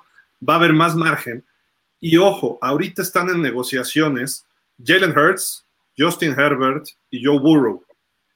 Eso, ahorita, Lamar Jackson mejor que se quede callado. Yo me quedo callado y veo qué pasa con estos corebacks, pero no les van a dar todo garantizado a ellos, tampoco. Entonces, a él le conviene seguir molestando por lo de Deshaun Watson, por no decir seguir jorobando, ¿no? Este, no, es que a él se lo dieron y vean, yo quiero eso, yo quiero eso. Porque en cuanto Burrow firme 300 millones, 200 garantizados, van a decir, mira, le estamos dando el 65% de garantizado a Burrow, a Burrow, no a ti, a Burrow, ¿no? Y Herbert, le estamos dando 250 y de los cuales 180 son garantizados, estás hablando de un 70%. ¿Y tú quieres el 100? Ellos han demostrado más que tú, aunque tú fuiste MVP, tú fuiste MVP, no, no le estoy diciendo que no. Y, y de repente llega Hertz y dices, Hertz y Burrow ya llegaron al Super Bowl y tú en playoff tienes marca de un ganado y tres perdidos. Burrow es una franquicia que nunca ha ganado el Super Bowl. Burrow tampoco. Este, Hertz ganó uno, pero false, ¿no? Dices, lo ganó de milagro, ¿no? Pero bueno, lo ganaron. Y dices, tú estás en los Ravens, una franquicia que se fundó cuando los Browns se mueven en el 96 y una franquicia que ya ha ganado con dos corebacks, pues muchos podrían decir malitos, Trent Dilfer y Joe Flaco, hemos ganado Super Bowls, somos una franquicia que estamos en playoff constantemente, contigo, sin ti, ¿no? O sea, no eres para nosotros el que nos va a rescatar, como si te fueras a Nueva Orleans o te fueras a, Cincinnati como Burrow, que lo ven ahora como El Salvador, ¿no? O, Herbert. No, tú eres acá uno más, ¿no? Muy bueno, pero hasta ahí, ¿no? Para nosotros podemos ganar con defensiva y un coreback mediocre. Así ganamos, ganamos dos Super Bowls. Si quieren decirle así, yo creo que Flaco fue buen coreback en algunos momentos. Dilfer sí fue mediocre, pero bueno. Entonces se enfrenta con una franquicia que tiene esos antecedentes, que es joven, pero que es ganadora. En cambio, los otros han tenido más problemas, por ejemplo, Herbert y Burrow, porque son franquicias que no han ganado, aunque tienen equipos buenos, ¿no? En general. Entonces, son varios factores que se mueven. Y hoy sale el, dueño de Indianapolis, Jimmy Irsay, y dice, este, no debe haber este, contratos garantizados. Y el de Cleveland sigue defendiendo el contrato garantizado. Entonces, ¿ha habido colusión contra Lamar Jackson? Sí, totalmente. En cuanto él anuncia que se va a dar la etiqueta, cinco equipos, entre ellos Miami, dicen, no nos interesa. Sí, claro. ¿Por qué? Pues es colusión, ¿saben qué? Nada. La semana pasada la NFL mandó un memorándum, nadie va a negociar con un señor de no sé de qué nombre o a nombre de Lamar Jackson, porque no es un agente de la Asociación de Jugadores registrado. Dime si eso no es colusión contra Lamar Jackson, ya la traen contra de él. Digo, Lamar Jackson se ha puesto en su macho, ¿no? Se ha subido en su macho, estoy de acuerdo, pero también ya como que la han tomado en contra de él personal, ¿no? Y eso va a generar el contrapeso que se busca eh, y que buscan los dueños, ¿no? Eh, lo platicábamos hace algunos programas, necesitan eh, hacer ese contrapeso porque si no al rato, esta situación incluso de, los contratos garantizados pudiera extenderse incluso hasta otras posiciones, ¿no? En donde a lo mejor en algún momento este, algún corner, que es una posición muy importante en la defensiva, lo pida, o algún receptor o algo por el estilo, y entonces se va a hacer una especie de moda en donde todo el mundo quiera eh, eh, eh, la garantía, ¿no? Y, no, primero tienes que demostrar, ¿ok? entonces, pues sí, creo que de alguna manera con esto son 31 contra el dueño de los Browns. Entonces ahí lo, van a, este, lo van, el contrapeso es muy fuerte, no lo van a dejar seguir así, creo yo. Mira, por ejemplo, Mahomes firmó por 450 millones y total garantizado, estoy viendo aquí. Ah, caray, espérame. Ah, es que viene muy desglosado. De Sean Watson sí está al 100%, sus 230 millones. Eh, Josh Allen firmó por 258 y garantizados tiene entre 110, ¿no? 150. Algo así, sí. Pero sumando algunos bonos, ¿no? Pero bonos garantizados, ¿no? O sea, estás hablando un poquito de la mitad y Mahomes andaba, creo que eh, garantizado. Es que no entiendo el de Mahomes. Creo que era 200 el de Mahomes, si no me 250, algo así. Como la mitad. Sí, la mitad. Un poquito, un poquito más de la mitad. Ah, fíjate, aquí dice 142 millones de Mahomes ah, garantizados. ¿Y quién gana el Super Bowl? Rodgers, supuestamente está todo garantizado, ¿eh? 150, pero si tú me dices de Rodgers a Lamar, pues dáselo a Rodgers, obviamente, ¿no? Dos, tres años, todo, todo garantizado, ahí muere. Sabes quién es, a pesar de que sea pesado, lo que sea, ¿no? Pero ya, sabes a qué le tiras. Pero en fin, digo, ya, ya echamos rollo por un coreback que no está con nosotros, ¿no? Ahorita, pero a lo que voy es que esto va a modificar las cosas y para Miami es importante. Si tú a este año vuelve a hacer lo mismo que ha hecho, que yo no espero nada distinto, eh, a lo mejor nos puede llevar lejos, pero yo no espero nada distinto de él. Entonces, es momento de traer un coreback que vas a firmar a largo plazo. Y ahí por eso sí diría, si es Lamar Jackson, tiene sus asegúnes, pero lo puedes coachar. Si era, si traes a Tom Brady uno o dos años en lo que agarras un colegial, está bien. Si traes a Rodgers uno o dos años en lo que agarras otro college, está bien. Pero la realidad es que Tua no va a ser nuestro coreback a mediano o largo plazo. Salvo que gane el Super Bowl este año o el que entra. Pero se ve muy difícil que ocurra eso por él. ¿Puede ocurrir en equipo? Sí, como han ocurrido en otras ocasiones, ¿no? Y ahí sí le doy el beneficio de la duda porque él puede ser parte de eso, ¿no? Pero en fin, eh, pues vámonos rapidísimo para platicar con Antonio. Toño, platícanos, eh, pues, ¿por qué le vas a los Dolphins? Híjole, uh, vamos a, hasta regresarnos hasta 1976. Ok. Tengo seis años de edad, cinco años de edad, y ya empezaba, siempre un niño muy despierto, y ya empezaba a identificar deportes en dos hermanos mayores, y este, un día mis, mi tío y mi papá estaban viendo el fútbol americano, dije, ¿y esto qué es? Me llamó la atención, pues, es fútbol americano. Oh, ¿y quién estaba jugando? Los Mighty Dolphins contra los Steelers. Okay. me dice, ¿quiénes son? Pues los Steelers. ¿Quiénes son estos? Los Steelers. Y mis acereros. Y pues a un niño de cinco años, ¿qué le haces en un acerero? ¿Y qué es eso? Y estos, los Dolphins, y traían su uniforme verde, aquel bonito. Y me dice, ¿a quién le vas?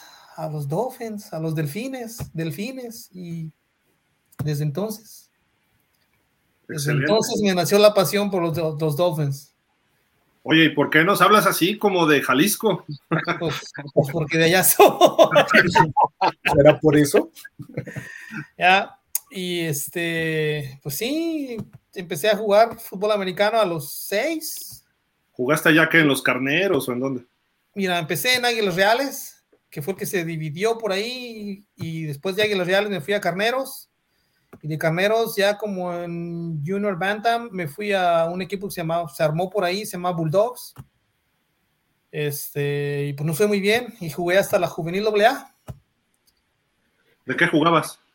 Empecé de quarterback, mis primeros de chamaquito, hasta el Junior Midget, fue mi, mi, último año de quarterback, y de ahí me moví a, empecé como wide receiver y como corner.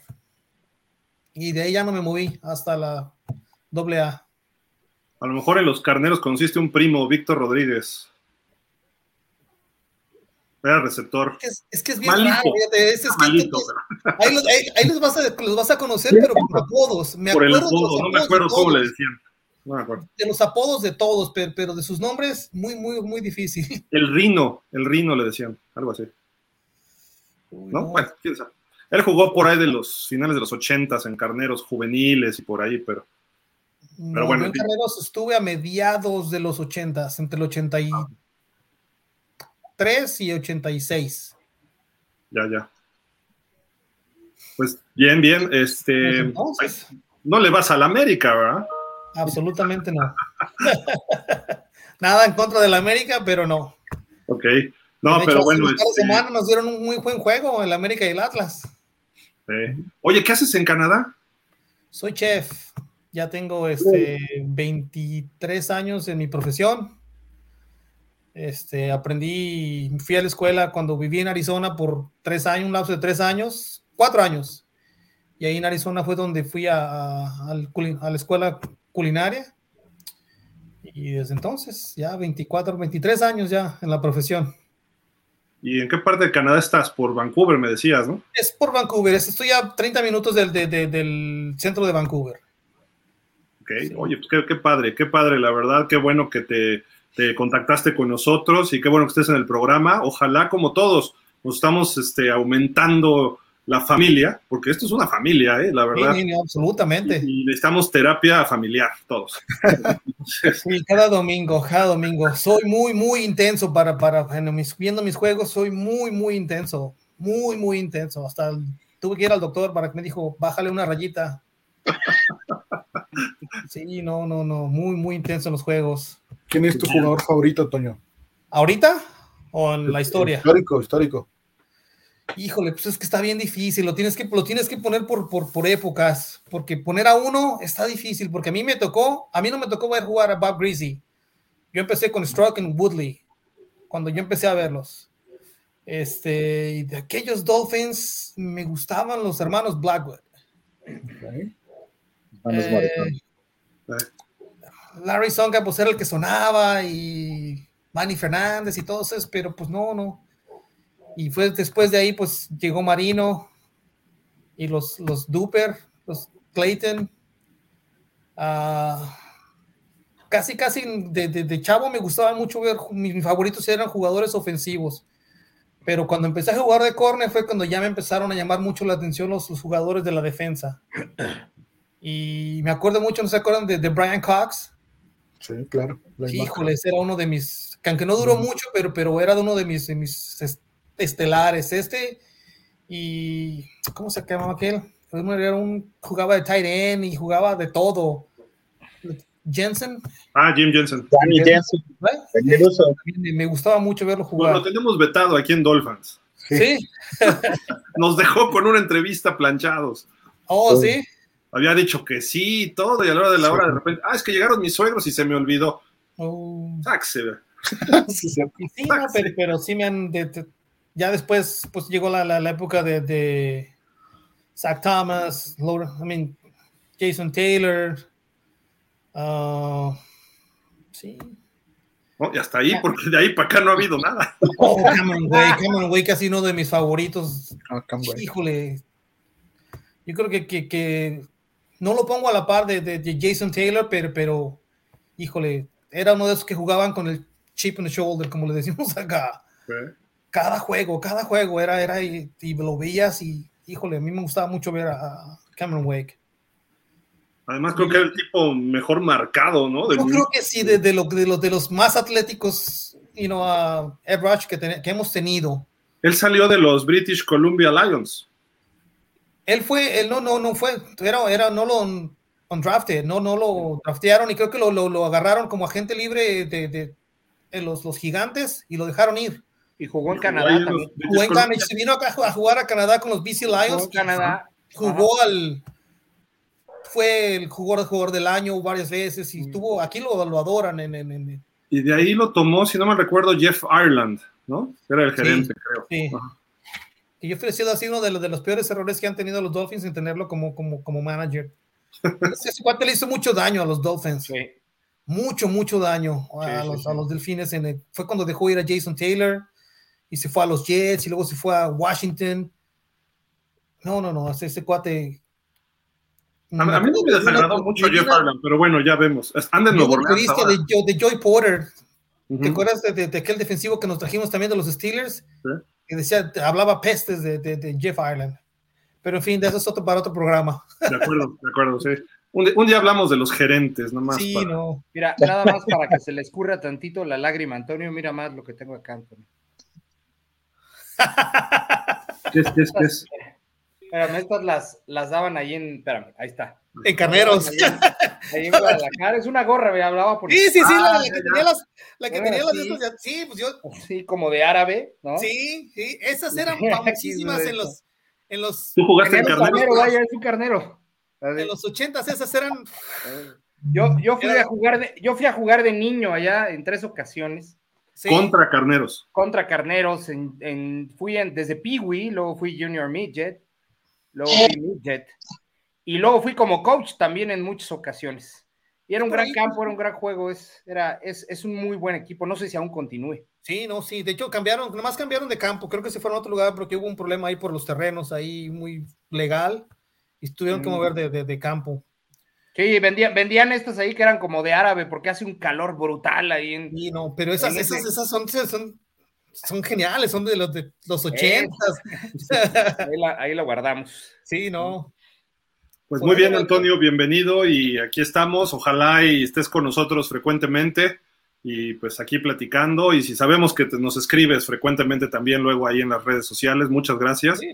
Y a nuestros demás amigos que también vean, estamos creciendo, vamos a hacer más programas. Quizá a lo mejor en la temporada, porque pues en lo que nos organizamos, somos lentos pero seguros. Entonces en lo que nos organizamos y ya para tener diferentes este, paneles, ¿no? Por así decir, y estamos creciendo a lo bestia y Miami va por buen camino y eso nos ayuda, ¿no? Entonces, bienvenido, Toño. Muchas gracias, gracias, gracias por invitarme. Al que creo que no hemos entrevistado es a Miguel, ¿verdad? No, creo que no. No, es que como yo te conozco en persona, entonces ya no. ¿Te parece que el martes que entra ya nos platicas toda tu historia? Órale, órale. Pero fíjate, yo me, yo me jactaba en, en redes sociales de ser de los aficionados más antiguos pero ya llegó Antonio y ya me, me desbancó, pero luego, luego. Ay, cálmate, tú eres del tú eres de Tua para acá, ¿no? Dale. Yo soy de Britney Spears para acá, ¿no?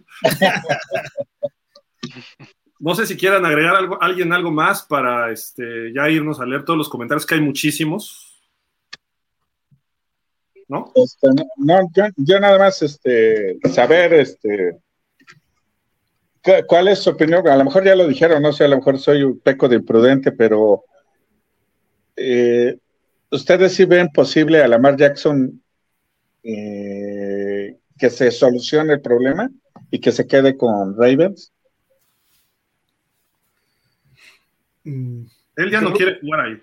sí. No, es- Él es- ya no. es- sí. Entonces, yo sí creo que pudiera llegar a algún acuerdo con otro equipo, pero no lo veo este año. ¿eh? A lo mejor no juega esta temporada, como decía Fer. Pero tampoco le convendría. No, no, quedar separado, no. O sea, dices, bueno, nadie quiere ahorita conmigo, está bien, va. Juego con los Ravens, que juegue más individualista de lo que jugaba antes, que sea MVP otra vez, y entonces ahora sí, o me dan lo garantizado, o me voy a la USFL. Pero No, tendría pero que puede- campo, hacer- puede hacer lo mismo que hizo este el año pasado, ¿no? Casualmente, cuando estaba en playoffs, se, se lastimó. Es que decían que podía jugar y él ya no quiso regresar. Eso, eso mostraba que ya había un descontento desde antes, ¿no? Que sí es una actitud de diva que no debes hacerla, ¿no? Eh, debe ser profe no, no digo que traigas la camiseta del equipo, porque para ellos es un trabajo, que sí la debes traer por los fans y a lo que le debes, pero dices, pues por lo menos viene playoff, pues me quiero, me quiero, es más, si hubiera jugado contra Cincinnati, probablemente ganaban los Ravens casi lo saca Huntley el partido. Él hubiera jugado mejor que Huntley, sin duda, ¿no? Si no fomblea ese intento de coreback sneak, ¿no? Que lo devuelven, porque iban empatados. Pero bueno, en fin, digo, los hubiera, no existen, pero creo que él debería jugar este año si nadie le ofrece nada, o más bien si él no acepta nada, porque a lo mejor le dicen, ¿sabes qué? Te damos el 80% garantizado. No, quiero el 100. Entonces ahí sí ya, cucu, cucu, lo mandamos al psiquiátrico, ¿no? Sí. Pero en fin, digo, hay que ver, yo creo que, y por ejemplo, por ahora Miami pues no tiene que ofrecer para hacer, para hacer la oferta, no puede, hasta que pase el draft, porque Miami tiene pick de primera ronda el año que entra y en el 25. Entonces, a lo mejor muchos equipos están esperando al draft, ver cómo se acomodan las cosas y a lo mejor después le pueden hacer una oferta. No estoy diciendo que Miami la vaya a hacer, yo creo que ahorita no te conviene involucrarte mucho en eso, porque además tú le ofreces, los Ravens la igualan y tú te quedaste como el perro de las dos tortas. Entonces Miami no creo que se quiera arriesgar a eso, porque otra vez sería darle la espalda a Tua y Tua de repente, ah, pues aquí sigo, eh, ja, ja, ja, y ni, ni, ni Watson, ni Herbert, ni Brady, ni este, ni este cuate Lamar, ¿no? Entonces, para Miami sería otra vez darse un balazo en el pie. Entonces, Miami mejor calladito. Si lo vas a traer, dale su contrato totalmente garantizado y ya cállate y aguántate y juégatela con él cuatro o cinco años. Pero si no, mejor ni le muevas. Porque los Ravens lo igualan y te quedas ahí bailando. ¿no? Sí. Entonces, digo, de. Yo, yo veo más factible en Miami que pudieran sacar del retiro a Tom Brady por uno o dos años. Por la relación con el dueño, ¿no? Sí. O sea, que de repente, Tom, ¿por qué no? Ven- vente- a lo mejor en julio, vente a entrenar, hombre, vente a jugar y mira el equipo, la defensa, está Tyreek Hill, etcétera, y juegas un año y chances llegas al Super Bowl otra vez, nos llevas al Super Bowl. Yo vería más factible eso ahorita que Lamar. Que me gustaría más Lamar, porque Lamar te va a dar un largo plazo, sí. Pero. Y si traes a Brady, tampoco me, no- me molestaría. ¿Por qué? Porque te da uno o dos años, así estirándole por lo menos este año, si llegara Brady con el equipo que se está armando, creo que habría chance. Hoy subió unas fotos Tom Brady echando tocho ahí con Rob Gronkowski, con Edelman, En la playa, ¿no? en la playa ahí de lujo, ¿no? Entonces, En Miami. en Miami con su balón, o sea, alejado completamente no está. Entonces, en una de esas, en una de esas. A ver, digo, yo, hay, que, hay que seguir con lo que tenemos mientras. Pero bueno, vamos a darle velocidad. Tifosi Atzurri dice, buenas noches a todos, saludos desde LA, California. Acá me tocará el partido contra los Chargers. Ah, qué padre. Ahí te caemos, Tifosi. McDaniel, genio y figura, sí. Es algo bueno, ¿eh? O sea, yo lo critico, pero también tiene su punto bueno, ¿no? Que sea así, ¿no? Porque tiene una personalidad y no es de esos que pasan desapercibidos, ¿no? Rafa Rangel dice, saludos al PAN y a toda la familia Dolphins. Nelson Mellado, buenas noches Dolphins, ¿qué piensan? ¿Habrá más agentes libres o creen que ya solo llegará lo que se reclute en el draft? No, ahorita yo creo que hasta el draft, ¿no? Ya nos vamos con eso. Además, ¿sabes qué? Fueron a eh, este McDaniel y Greer, fueron al Pro Day de Alabama, ¿no? No, al de, al de Penn State, ¿no? Espérame. Bueno, viene a DJ Fluker, un, un liniero. Que está tremendo, y estaba tremendo y ahorita, ya, ya de hecho ya pasó por Miami, pero no se quedó. El cuate está hecho un toro, era gordo y ahora está, pero como Schwarzenegger. Y quiere regresar al NFL, lo fueron a, a ver y él está contento con lo que platicó con McDaniel. Yo no dudaría que lo pudieran firmar en estos días. Y es un muy buen liniero, era buen liniero a pesar de que estaba gordo, entonces no sé, pudiera ser. Rafa Jaramillo, buenas noches familia Dolphins Hilfer, bienvenido Diego y Antonio. Me voy a ir un poco rápido, ¿eh? porque son muchos, pero este, Edgar Chávez, buenas noches, Hilfer, Diego y Antonio. Estamos casi completos, solo falta la línea ofensiva. Pienso que siguen sobrando jugadores como Cedric Wilson o va. Sería, sería bueno solicitar un trade con ellos. ¿Cómo ves, Diego? Mm, sí, al final de cuentas, lo que hemos estado comentando siempre, línea ofensiva, ya se contrató eh, aparte defensiva, pero en la ofensiva como que sí ha faltado y lo que hemos carecido todos, todos este, todo este tiempo con la línea ofensiva. Eh, sí, creo que sobran jugadores hasta cierto punto. Rick Wilson igual comparto la, la, idea, creo que sí ya sobra un poquito y sí sería bueno buscar eh, trade para ver qué se recupera, ¿no? Para, para ver este qué, qué se puede hacer, pero sí, concuerdo principalmente con, con Edgar. Sí, este, sería bueno buscar ahí un, un trade, principalmente ahí por, por Cedric Wilson, bueno, a, a, mi parecer. Creo que ya sobra un poquito en el esquema, a mi punto de vista ya, ya sobra un poquito con los receptores que, que se han agregado, con el, con el que se agregó recientemente, entonces creo que sí ya. Eh, ese, ese jugador principalmente, Doc va, lo pensaría todavía, pero de, de Wilson yo creo que sí, sí ya, ya sale sobrando un poquito pero bueno, sobra en el esquema, pero no en número, ¿eh? Sería el sexto receptor él, como tal. Que de hecho es el tercero, ¿no? Ah, sí, es, sí, es el tercero. Y Berrio sería el cuarto, en su canma el cinco. ¿Quién más está? no, Sheffield ya se fue. No, River Craycraft. Craycraft. Pero, pero Berrio sería el. Es que él sería el tercero nominal, ¿no? Como. ¿Tú crees? Pero por lana, yo creo que Wilson, ¿no? Puede ser, pero por el esquema y por cómo lo quiere usar McDaniel, creo yo que va a ser Barrios. Sí, va a usar más. Yo, yo, vería a Cedric Wilson entrando de relevo en caso de alguna lesión de los dos titulares, ¿no? Ajá. Ricachá López y saludos, Dolphins. César Thomason, buenas noches para los cuatro excelentes. Pues ya somos seis. Saludos. Vic Espinosa, saludos a todos. Ricachá López dice, creo que le damos demasiada importancia al comportamiento de McDaniel. Él es como es y al final se tiene que juzgar su trabajo en el campo, creo yo. Sí, claro. Pero si no, ¿de qué hablamos ahorita? Si no, lo critican. Julio César Mercado. Saludos, Dolphin. Les dejo mi like. Gracias. Gracias, igual. Saludos. Miguel Ángel Méndez. Buenas noches. ¿Saben ustedes, dentro del staff existe una posición de control de calidad? ¿A qué se dedica esta persona? Polo. Estás muteado, Polo. Ahí estás. Ah, sí. Pues mira, en el fútbol de aquí de México no existe esa persona de control de calidad. Lo hace evidentemente el manager que lleva todo. En Estados Unidos todo está tan especializado, ¿ok?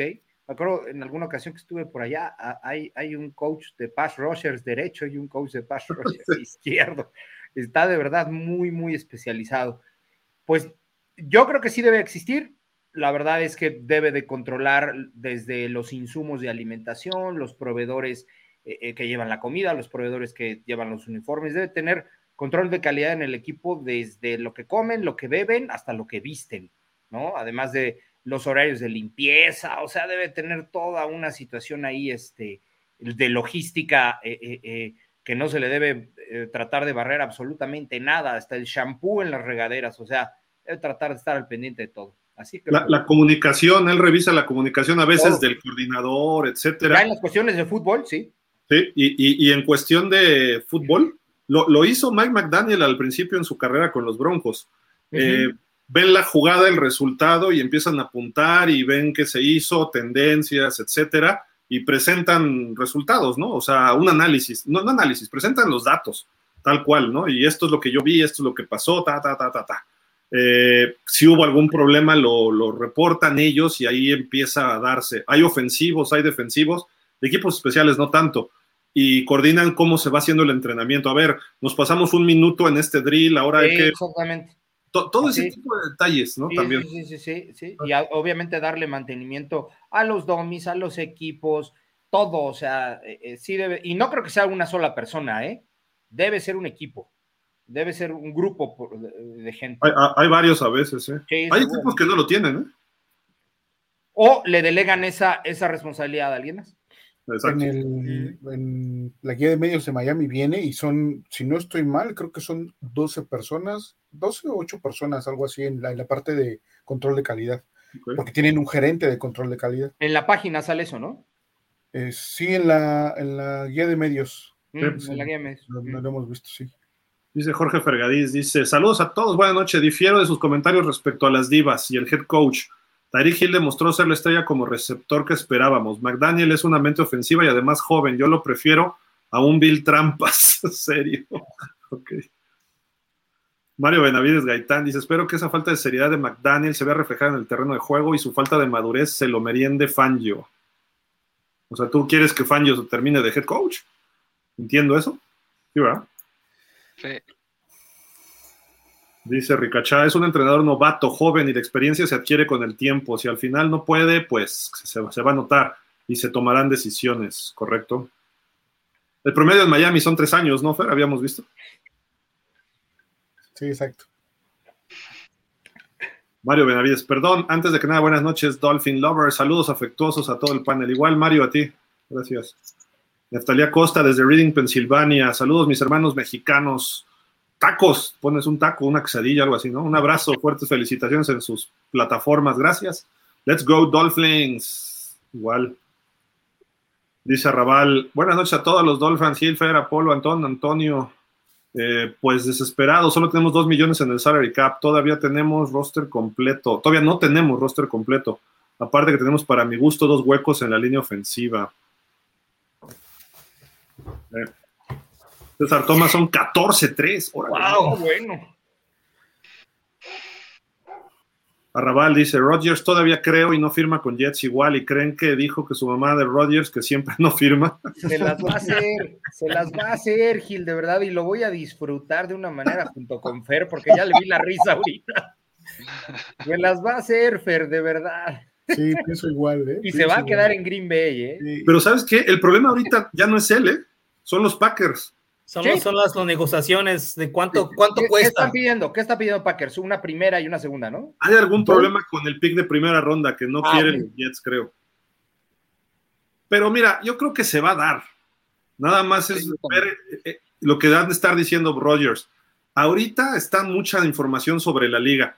Pudiera darse la próxima semana que baja la información y se enfila todo al draft.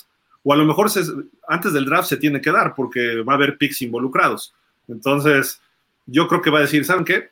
Quiero robar cámaras, mi ego es más grande que la liga y que todo el mundo, entonces espérense a donde no haya más información. El lunes o el martes de la semana que entra, a lo mejor dale un paso. Ah. Conociendo a Rogers. ¿eh?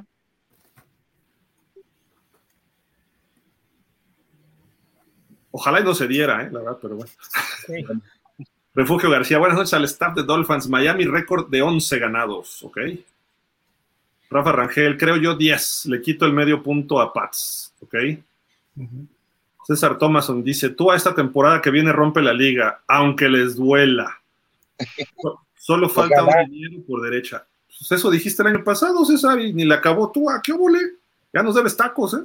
No, pero además no nos dolerían, nos encantaría que la rompiera, por favor, somos delfines. Exacto. No, no, yo sí odio a Tua, o sea, que se vaya a Tua. se vaya a Hawái. Yo, si llega Rodgers a los Jets, me voy a los Jets. Convertimos esto en Jets Fans México, algo así. Jorge Fergadís, creo que damos por arriba del 9 y medio, ya que con el mejor coach defensivo se debe ganar en 11 o 12. La defensa nos debe dar esos dos o tres partidos más. Yo estoy con Jorge, ¿eh? creo que por ahí puede ser. Neftalía Costa dice: Estas, Esas personas de la NFL son unos lechones.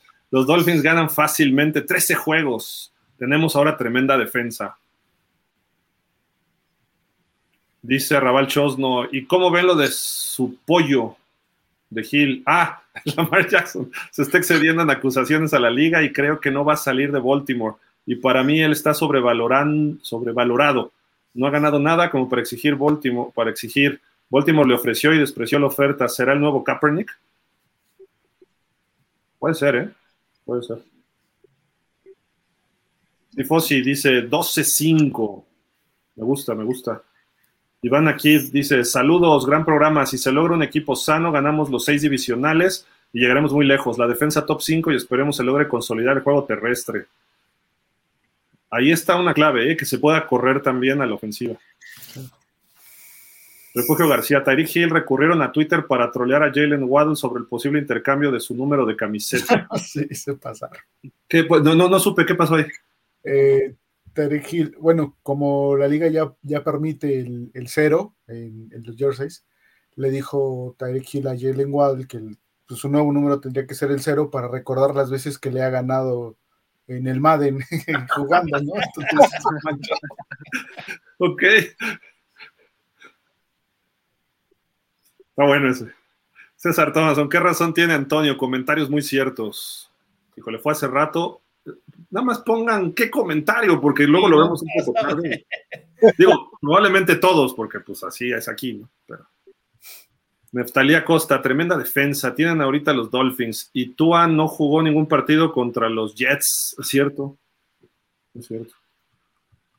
Ricachá dice, Antonio López, saludos carnal, de acuerdo contigo, vamos a barrer los divisionales, incluido el de Búfalo en su posilga. ¿Qué? Vámonos. Y que se complique el de Jets con Aaron, ni que fuera invencible. Ojo, los Jets quedaron 7 ganados, 10 perdidos con corebacks chafas. Y perdieron sus últimos 6, porque ya no tenían ni idea de corebacks y se les lesionaron algunos otros. Entonces no están tan lejos, ¿eh? Yo creo que es un equipo bien armado, joven, y ya le están poniendo lo que está pidiendo Rodgers. Nada más les falta Odell Beckham y en una de esas hasta Zeke Elliott. Entonces esperemos que no. Pero, digo, y aún así si llegan, creo que les podemos ganar. Pero va a ser un tiro duro. A lo mejor ahí sí repartimos, ¿no? Refugio García dice, cuando se le preguntó en Arizona si hay progreso en una extensión de Christian Wilkins, el entrenador de los Dolphins, Mike McDaniel, dijo, eh, dijo, McDaniel añadió que hay conversaciones constantes. Ok. Creo que se cortó tu mensaje, refugio. No, no, 13 victorias. Ok. Arrabal dice, Polo, duda. ¿A también lo pueden poner en la línea de la defensa al lado de Wilkins o Raquan? Pues sí, sí lo pueden poner, pero eh, necesita tener las habilidades correctas. Él es un rusher por naturaleza. Pero está como una defensiva él, con mano pero está como en, y los Ents, en cierto sistema de, de, de Fanjo, los, los mete al lado de Wilkins. Sí es posible, nada más que en el estricto sentido, yo no creo que ahorita viniendo de la lesión fuera un poquito mejor que Raquan o que Sealer. No lo sé, habría que ver cómo regresa de la, de la lesión. Pero sí, sí lo, sí lo, sí lo pueden meter, ¿eh? Adentro. Natalia Costa dice: el coreback de los Jets, de los Jets está viejo. Eh, Rogers va a estar dos años, a lo mejor dura más, pero tampoco el pronóstico es a largo plazo, ¿no? Arrabal, por cierto, Cardenales pidió información de cómo va la negociación con Wilkins y McDaniel respondió que van por muy buen camino. Para su contrato y que para Miami es prioridad seguir con él. Sí, claro. Ángel Contreras, 11-6. Dirá que 12-5, pero con tu afragil Baloa, cualquier puede pasar. Eh, cualquier cosa puede pasar, perdón. Y eso porque la defensiva es fuerte. Dice César Thomason, para ser los mejores hay que ganar a los mejores y con Tua vamos al Super Bowl. Bueno, Alejandro Monroy, buenas noches, Dolphins. Tengo una duda y es que ante la apatía de la agencia libre para traer jugadores de línea ofensiva eh, de más peso específico, ¿es porque se piensa que se tiene lo necesario para competir o es que hay un sesgo a la defensiva por el nuevo coach defensivo? Es un poco de las dos, ¿no? Las dos cosas, ¿no? Sí, un poco de las dos. Exacto. Porque ahora en el draft va a ser ofensivo totalmente, eso nos queda claro. Este McDaniel lo dijo en el combine, creo, que su ofensiva no está tan lejos, que le faltan detalles, algo así dijo. Y en la temporada lo estuvo diciendo y dices, a Liam Makenberg, a Austin Jackson, pues bueno, ok. Él verá cosas que nosotros no vemos, ¿no? Pero. Pero todos vimos cómo se fue de Nachas Liam Makenberg, o sea. Pero no una, como tres veces. Neftalía Costa, me pagan el viaje a México que ganan 13 o más, hermanos. Tenemos tremenda defensa ahorita y la defensa gana juegos. A mí no me sorprende que ganen 13. ¿Ok? ¿Dónde estás, Neftalí? ¿Estás en Estados Unidos? Este, pues mira, hacemos cooperacha. está, está, en Pensilvania, ¿no? Neftalí, creo. Sí. Refugio García, el tackle ofensivo Jonah Williams, ¿es? ¿Es Williams? De Cincinnati ha pedido ser cambiado. Miami podría ir por él para reforzar la línea ofensiva. Hay, hay un problema. Este, llevaron a este cuate Orlando Brown. Orlando Brown. Orlando Brown, que era de Kansas. Y este cuate dijo: Oigan, ¿por qué me lo traen? ¿Por qué no juegas del lado derecho? Ahí está la L. Collins y entre los dos, y la L. Collins también lo trajimos y no funcionó. No, ni más, porque el tackle derecho cobra menos, ¿no?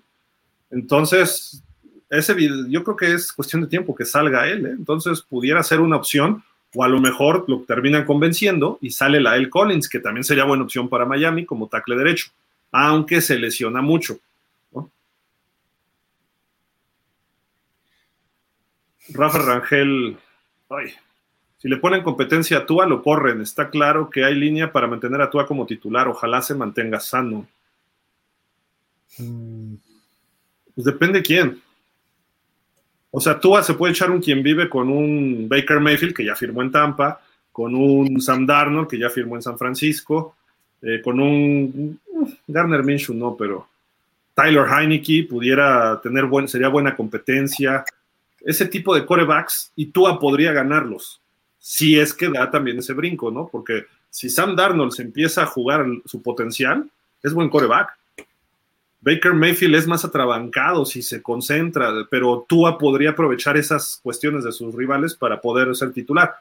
Pero ninguno firmó en Miami, trajeron a Mike White y el problema, la bronca en Miami va a estar en el puesto 2, ¿no? Lucelena nos dice, hello, ya vine 12 ganados, mínimo, apuesto lo que sea y les ganamos a los dos del Super Bowl. ¿Cómo la ven? Solamente lo único es que no solo tú, a todo el equipo, que no pueden contratar a alguien que los prepare físicamente de verdad bien. No puede ser que la temporada pasada fuimos el equipo con más lesiones y por mucho. Sí. Ese es un punto importante.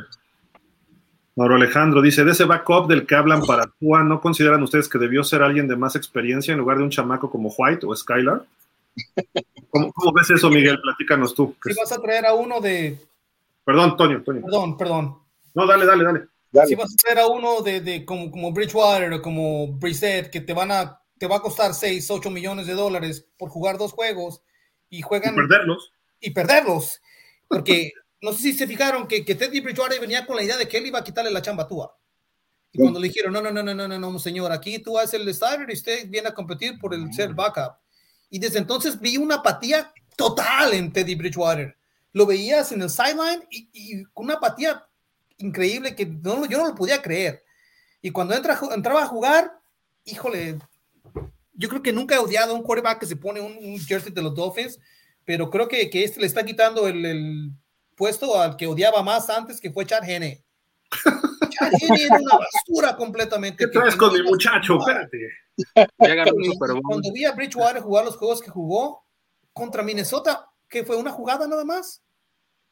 A la Sí. primera, a la primera jugada ofensiva salió, o contra los Jets. Sí. A la primera salió por el, el dedo. Oye, hermano. Entonces, juégatela con alguien que está chavo, que tiene hambre, que, que- que quiere ganar más. Si me entiendes, que ya, ya, ya jugó algo- algunos juegos y pues no le fue tan mal. De A mí acuerdo. me, Yo a mí me gustaba mucho, perdón que los interrumpa, a mí me gustaba mucho Gardner Minshew, creo que era muy ide- ideal y también, bueno, ya lo había comentado, me gustaba Davis Mills de los Tejanos, creo que eh, con sus limitantes de, de receptores, creo que pudo, pudo haber este, hilo- hecho mejor que, que el que se contrató, ¿no? Entonces sí, yo considero igual que faltó ahí un, un suplente de, de más experiencia, ¿no? Más que nada. Yo me la hubiera jugado con Henneke. Henneke me gusta, me gustaba verlo jugar. Creo que en, en- en Washington hizo cosas importantes y con jugadores no muy relevantes, porque creo que por ahí nada más andaba un, un jugador, un receptor bueno de nombre, y con, se la jugó bien y, y hasta los metió a playoffs, creo, cerca de los playoffs. ¿No?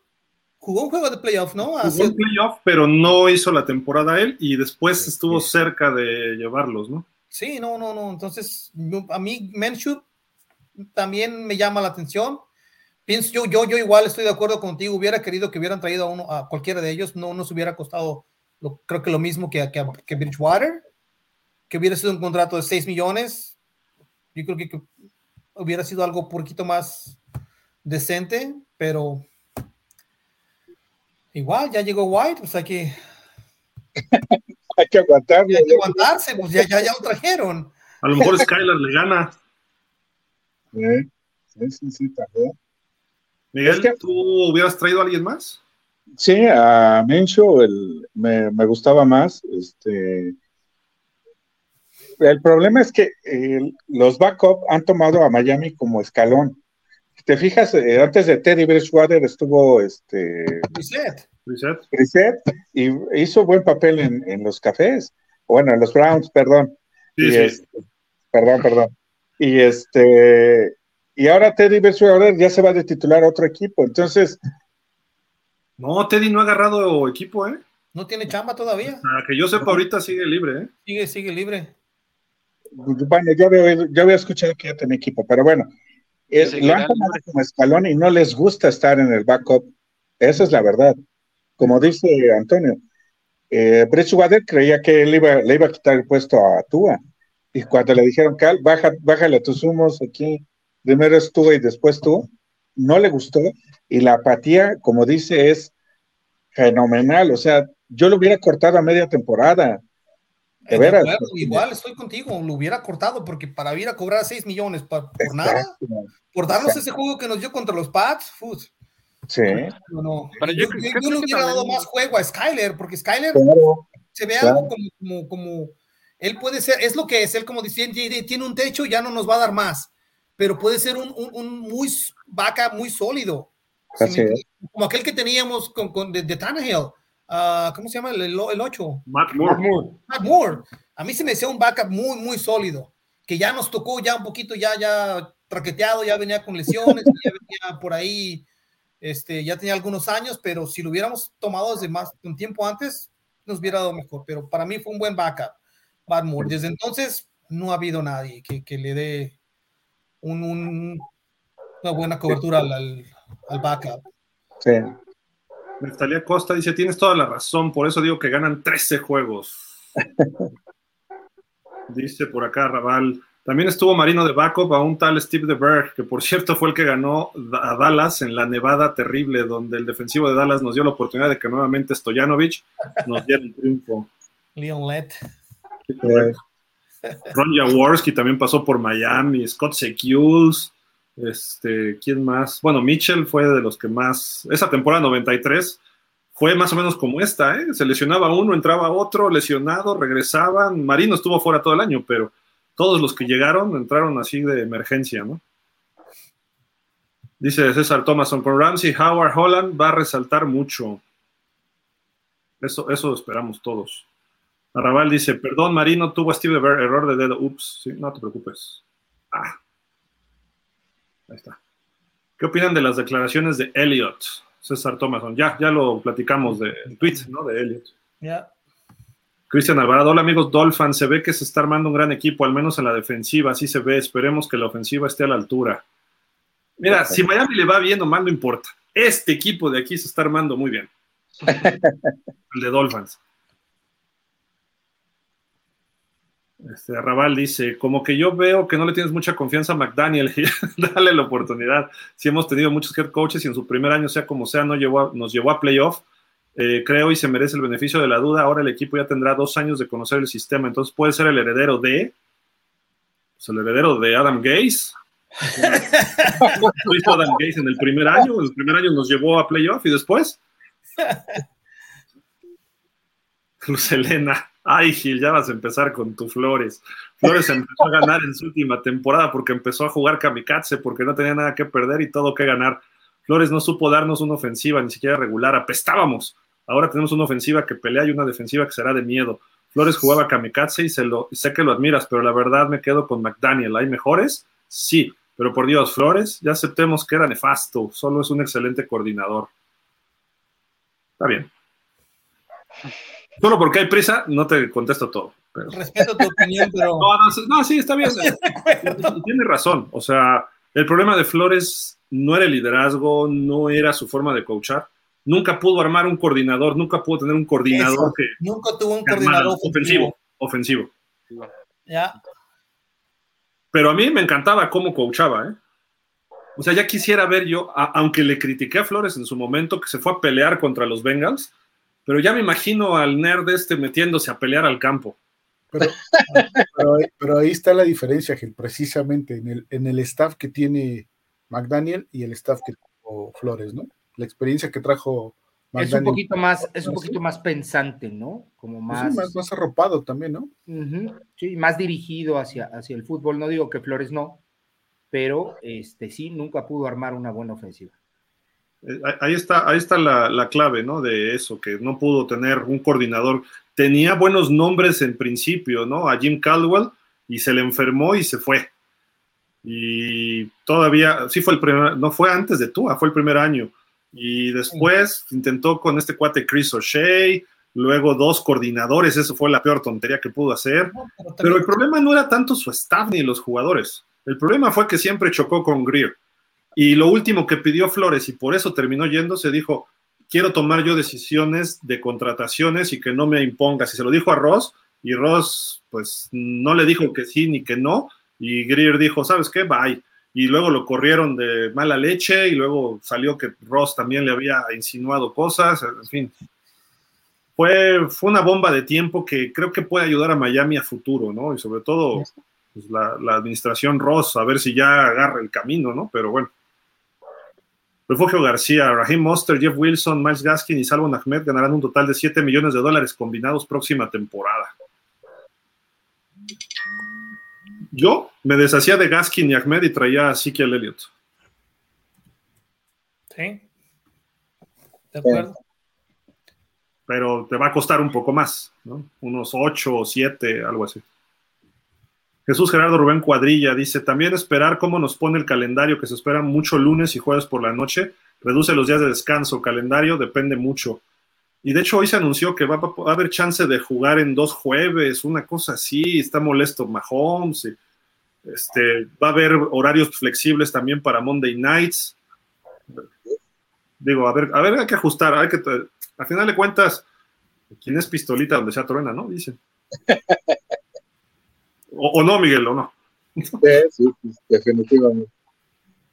Pero sí, el desgaste físico de los jugadores es tremendo. La lesión grave de Tua fue por un jueves, que los Dolphins no lo descansaron contra Cincinnati. Que tampoco te van a poner a jugar dos jueves seguidos, eso me, me queda claro, ¿no? Pero. ¿Qué ha ocurrido, eh? Los, mm. los Cowboys luego juegan en Thanksgiving y el jueves siguiente o el jueves anterior, ¿eh? Bueno, pero son los Cowboys, no, no hay problema. no nos interesa. Pero, pero, jugar, bueno, tener juego, tres días de descanso y volver a jugar, sí, sí suena bastante complicado para el jugador, ¿no? Eh. Bueno, Alejandro dice, de Sean Elliott no es el mejor maestro para enseñar a ser políticamente correcto a la gente. Arrabal dice, Lamar jamás llegará a Miami, es muy caro y no tenemos dinero. Sí, correcto, es otro problema ahorita. Cristian Alvarado, no me gusta Lamar, pero viendo las circunstancias actuales, vendría de maravilla la adquisición de esta diva. Bob Carcos, buenas noches, comunidad Dolphins. Gracias por el martes de terapia. ¿Qué información relevante nos tiene? Un abrazo y fins up. Pues ya platicamos más o menos la información. Espero que nos hayas visto y si no, pues ahí regrésale, dale rewind, ¿no? Bueno, Alejandro Monroy, an- ante comentarios como los de Helio, Tua ya está corrido sin aceite, como se dice en el idioma del pueblo. Refugio García, ya salió la gorra del draft de de 23 de Miami, ¿sí les gustó? A mí sí. Yo no la he A visto. Sí, es, es, eh, creo que Es es, similar, ¿no? A la de la es gris. A la pasada, sí, no. Es gris, similar, ¿no? este, trae, dice Miami, ¿no? Si no me equivoco. O Dolphins, no recuerdo qué dice Ah. Miami Dolphins y trae el, el logo, ¿no? ¿Pero es toda gris? Sí, si no, si no estoy mal, sí es toda gris. La vi así de rápido, pero sí. Ahorita te digo. Es este Es- como uh, con el color aqua, ¿no? Como que está combinado. A ver, para acá, para acá, para acá, para acá. Más. Ah, pues ahí está, mira. Ah, sí, gris con, con aqua. Ah, o sea, la, la cabeza es gris y la visera es verde. visera es Bueno. Ya. oh, está Y, padre. hay, y hay otra que es el color contrario. Ujú. Ah, esa no la he visto. Ok. Ujú. Está padre, está, está- está bonita. Lo que no me gusta es que sean planas, no sé ustedes. A mí ya, de la idea. Salen de las dos, pero, pero yo no, no. Esas son como para los Más chavos, chavos. de ahora. Esas son Son, las son- son dos. de raperos. Eh, ¿Los raperos así salen? Sí, ¿no? Sí. Yo, gracias a Dios, no veo rap. No, no es cierto. En, lo- en los tiempos de mi papá me decía, traes gorra de panadero. Así era. Ah, sí, Sí. pero eran como gorritos, ¿no? Así de- sí. Ricacha López dice: No creo que tú se sienta afectado por comentarios como lo de Elliot. Ha recibido mucha carrilla de todos, incluidos los aficionados y medios. Lo va a dejar pasar y seguirá creciendo. Sí, correcto. Y si no, que le ponga dos, tres movimientos de jiu-jitsu y ya. Mario Alejandro Monroy, esa pose de Tua San, con, mostrando sus artes marciales, pareciera decir: Te estoy buscando, Javi.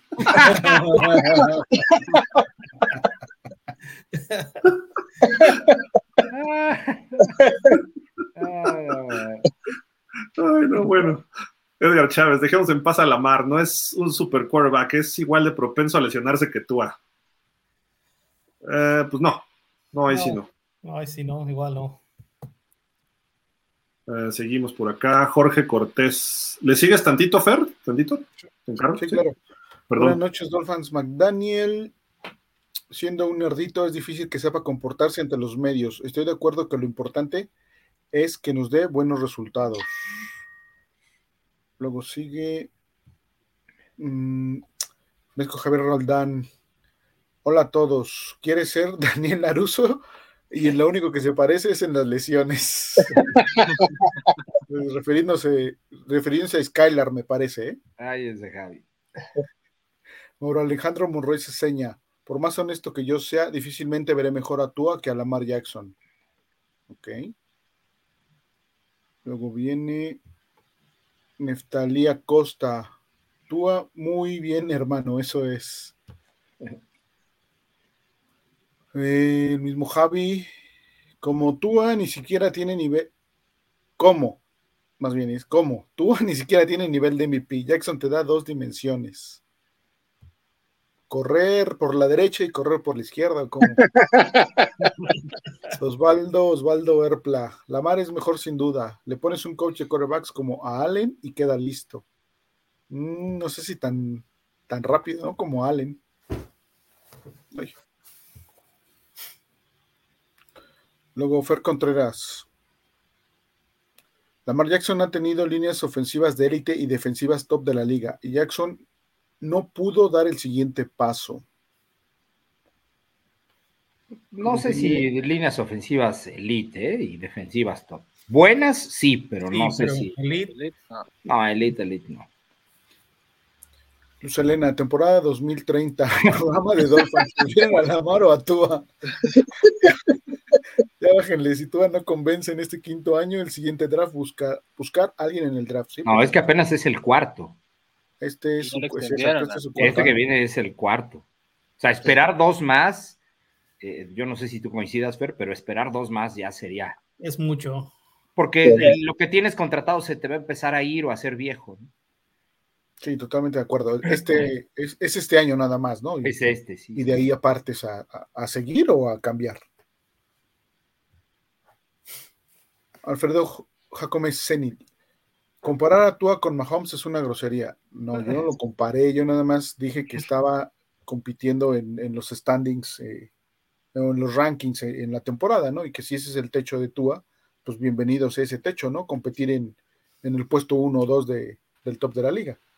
Y fue líder en, en rating, ¿no? Entonces, Sí. Mientras estuvo. ¿Mande? El mismo Alfredo, vamos el próximo año por Caleb Williams. ¿Podría ser una opción?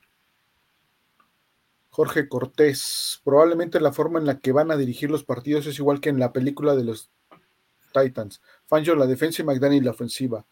Y eso, y no se van a meter uno con el otro. Podría ser. No es lo ideal, pero podría pasar, ¿no? Pues es que ahí se olvida. McDaniel, si bien es cierto, es el coordinador ofensivo de facto, porque es quien manda las señales, pues es el head coach. O sea, y- y- y es el que finalmente controla todo o el que aprueba los planes de juego, es el que les pone palomita. Entonces, tanto así como que uno se dedica una cosa de otra a la otra, pues, pues sí está bien, pero no creo que McDaniel deje que Fangio haga todo lo que quiera. Sí, no. Francisco Javier Roldán Aguilar. Solo Tua contra buenas defensas nunca está disponible y se arruga en los momentos buenos. Y Tua no tiene esa cualidad de responder en momentos difíciles. El mismo Javi. Competir con Mahomes. Fernando, ¿en qué o cuándo? Se te olvida que en los tres importantes se cae. Ya quítate la venda de los ojos. Él solo dará ese paso gracias a la defensa o equipos especiales. Pues el año pasado se cargó a tu defensa, Javi, entonces pues habría que ver. Fue el campeón pasador, Tua. Sí, Como por punto 6, algo así le ganó a Mahomes. el mismo Javi, tú no sirve, se lesiona hasta con el aire. No, él- él- él es el papá de Javi, ¿no? Eh, ah, sí, él es el papá, sí. Miguel González, buenas noches, Gil y compañía. De acuerdo contigo, mientras esté Tua de coreback, mm, Miami va a ser el mismo. Así traigas lo que traigas. Bendiciones. Pu- Puede llegar a un Super Bowl, o sea, pero se requiere que todo lo demás funcione adecuadamente, ¿no? Sí, claro. Refugio García, los propietarios de la NFL aprobaron una propuesta para adoptar una fecha de reducción de pretemporada que será el 29 de agosto para la temporada 2023. Había tres fechas de reducción de la y se corta. Cristian Alvarado, con lo de Lamar, la culpa la tienen los Browns, con lo que le dieron a Deshaun Watson, inflaron el mercado. Sí. De acuerdo. Eh, Francisco Javier, el Javi. Competir con Mahomes, Fer, Juan, es el mismo, ¿no? Sí. Eh, César Thomason, vaya Fer, ¿ya te acordaste de Tua? Opina, aunque Tampa Gil te regañe. Ese. ¿Cómo no me regaña? Ya saben que aquí podemos ser este, libres de expresarnos en lo que queremos o en lo que creemos, ¿no? Arrabal Chosno, Gil, discúlpame que te lo diga, pero Lamar no va a pulirse como coreback y solo será una anécdota y de verdad ya después de cuatro o cinco años en las conversaciones de Miami, retomemos el tema, el tema Lamar y vas a ver que él, mm, el tema no va a ser tan extenso, de hecho solo será una anécdota. Puede ser. Jorge Cortés, estoy de acuerdo con Antonio, se veía más disciplina con Flores, su problema fue Grier, que probablemente no lo dejaba tomar todas las decisiones como él hubiera querido. Luego viene Luz Elena. Fer ya ubica a los demás. Tú falla, pero Herbert no. Tua se lesiona, pero Lamar no. Yo quisiera a Marino de coreback, pero tenemos a Tua. Y en lugar de pensar en Lamar o divas de ese tipo, mejor buscar una línea ofensiva de verdad. Escucho el programa y pareciera que tenemos una de super línea ofensiva buena. ¿Qué les parece si mejor nos dicen qué puede haber para mejorar en ese aspecto? Pues ya solo sería draft, ¿no? Ahorita. Todavía puede haber agentes libres, ¿no? Quedan ahí, por ahí algunos todavía disponibles. Yo, yo le digo por el de por el dinero, ¿no? Más que nada. ah, sí. Tiene que ser después. Pero Byron Jones nos va a dar lana en junio. Sí. Si cortas a Uba o haces un trade por Cedric Wilson, te deshaces de algo de dinero y haces espacio. Puedes traer más línea, ¿no? Sí, exacto. Daniel Berry, Sports Highlights. Yo. Bueno. Jorge Cortés, ahí está la selección de Tua como ejemplo. Mm, no, no sé de qué. Arrabal Chosno, ¿por qué este grupo de por qué este grupo de Dolphins va a ser más duradero que la carrera de Lamar? Y lo comentaremos. Y la verdad he visto quarterbacks de mejor calidad, pero por cosas ajenas a ellos no subieron al primer equipo. Pero Lamar está medio mal de su cabeza y no sabe más que correr y lanzar medio mal. Tengo la impresión que no hemos visto todos los highlights de Lamar en general, y estoy hablando en general de todos. Eh, los Ravens a lo mejor no es un equipo tan visto en muchos aspectos y sobre todo últimamente. Eh, puede hacer cualquier tipo de pase ¿eh? y desde la bolsa de protección. puede, puede correr por sistema o puede correr por necesidad, que se rompe la bolsa y puede lanzar bajo la carrera y puede lanzar cruzando el balón, tiene el, campo, y puede lanzar contra su lado natural, puede manejar cualquier sistema. Eh, le falta pulir algunos detalles en el aspecto de fútbol, me refiero de lecturas y de timing con sus receptores. Tampoco ha tenido receptores estelares en toda su carrera, que son del 2018 para acá. Eh, Sammy Watkins, Marquise Brown y por ahí uno que otro, Entonces, imagínatelo con Tyreek Hill, con Waddle, con Wilson, ponle a Braxton Berrios, que siempre es su check, ponle a un Raheem Monster, que también tiene problemas, se la pasa Monster y si tiene problemas, él sale corriendo y te gana 15, 20 yardas, es una jugada que ibas a perder yardas. Es un tipo grande, fuerte, que no cae a la primera, que sus dos lesiones han sido en la bolsa de protección, repito, no corriendo o no por correr. Entonces, digo, no sé, si, si, no, le quieren, si no le quieren ver, pues yo ya no les puedo platicar más de él. Busquen sus highlights en YouTube y por ahí pueden, opinar ustedes más ya de, de eso, ¿no?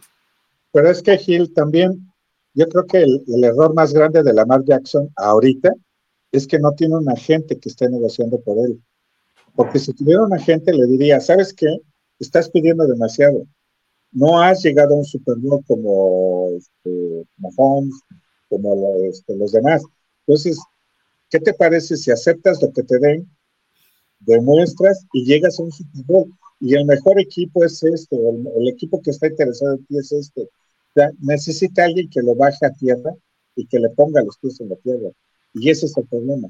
Al estar él negociando él solo, pues él dice, yo valgo lo, 50 millones al año y nadie le va a bajar de ahí. Ese es un punto importante, ¿no? Pero eso no tiene que ver con lo que haga en el campo de juego. O sea, él puede ser diva, soberbio, como Rogers, llega al campo de juego y hace maravillas, ¿no? Entonces, yo no veo problema, es el prototipo del coreback actual. Si hablas de Caleb Williams, Caleb Williams es como Lamar Jackson.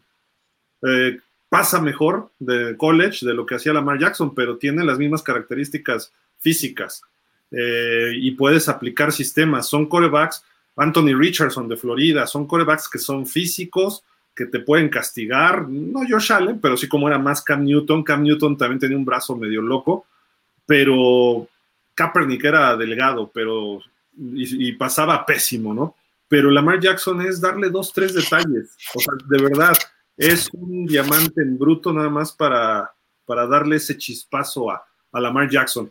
Cuando llegó de novato, fue MVP de la NFL, o en su segundo año, no me acuerdo cuál fue, segundo, porque el primero estuvo detrás de Flaco. Y todo iba muy bien, pero de repente empezó a perder talento a los Ravens y él tenía que hacer de más. Y muchas veces los partidos que hemos visto de los Ravens, los criticamos de que, pues, qué necesidad de estar corriendo por, aparte de John Harbaugh, ¿por qué todo? Ya sabes que van a correr con Lamar Jackson, le, le metes el sistema y lo frenas a él y frenaste a lo de la ofensiva de los Ravens. Pero se lesiona Mark Ingram, se lesiona Gus Edwards, sus receptores no son estelares, su mejor receptor opción era Mark Andrews, el ala cerrada, con quien se hacía muy bien. Yo le he visto este, partidos viniendo de atrás. Eh, en fin, o sea, a Pittsburgh siempre los tenía en jaque, que es una gran defensiva, aunque perdía, pierde normalmente con ellos, pero los tiene siempre que no saben qué hacer. Entonces, digo, pues no sé qué quieran, ¿no? O sea, mejor que tú es de calle, ¿no? Eh, tú lo frenas con dos, le pones todos los defensivos entre los números y ya no hace nada tú. A Lamar Jackson le pones eso y te manda un bombazo atrás de todos, o corre él, o ve qué hace. Entonces, yo ya más no puedo hacer, creo que soy su mejor representante, voy a hablar con Lamar, yo soy tu agente, eh, te cobro el 1%. Pero garantizado. Capaz que me te, te lo garantizo. Si no te garantizan, no.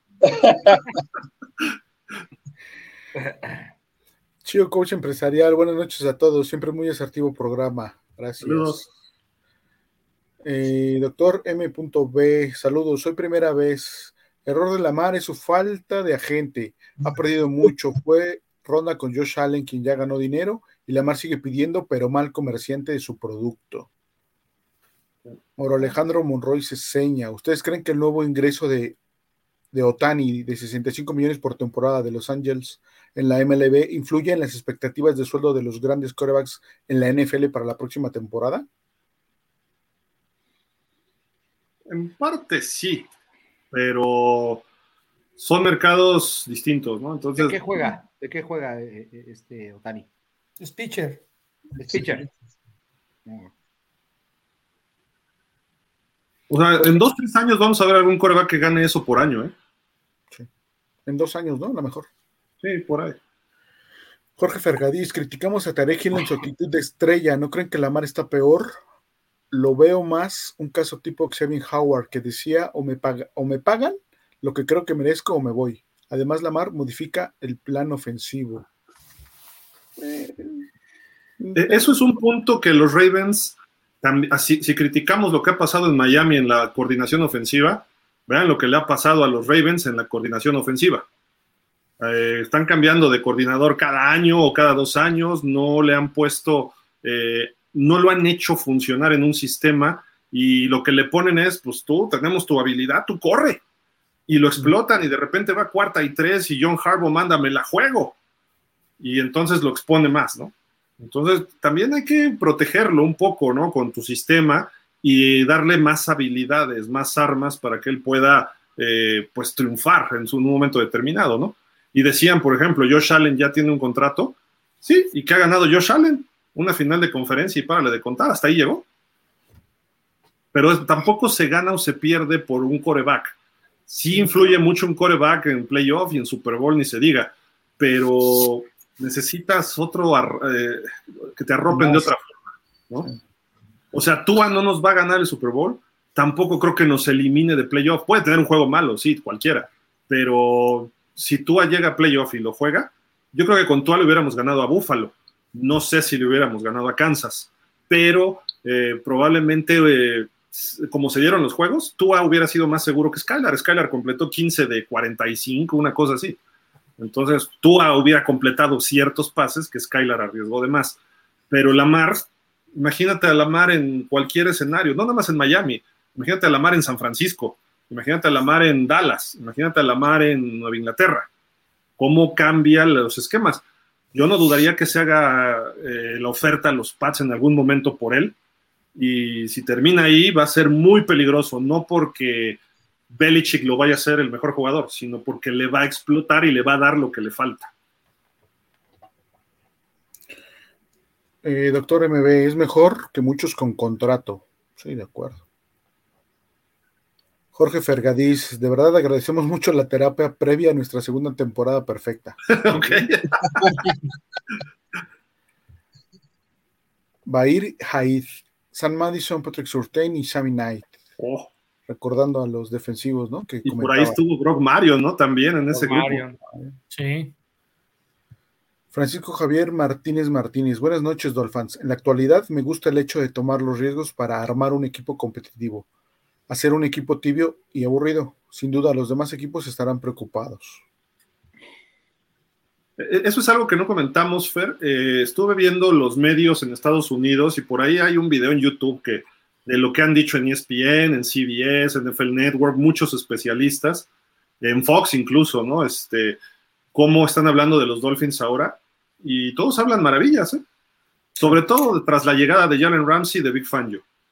Y por eso es lo que yo también les digo, sin hablar maravillas de Miami, quizás soy más enérgico yo, porque es mi equipo, pero pues si se queda todo igual y funciona igual, la llegada de Fangio y Ramsey te pueden dar dos victorias más. Y con eso ya estás en otro nivel en playoff.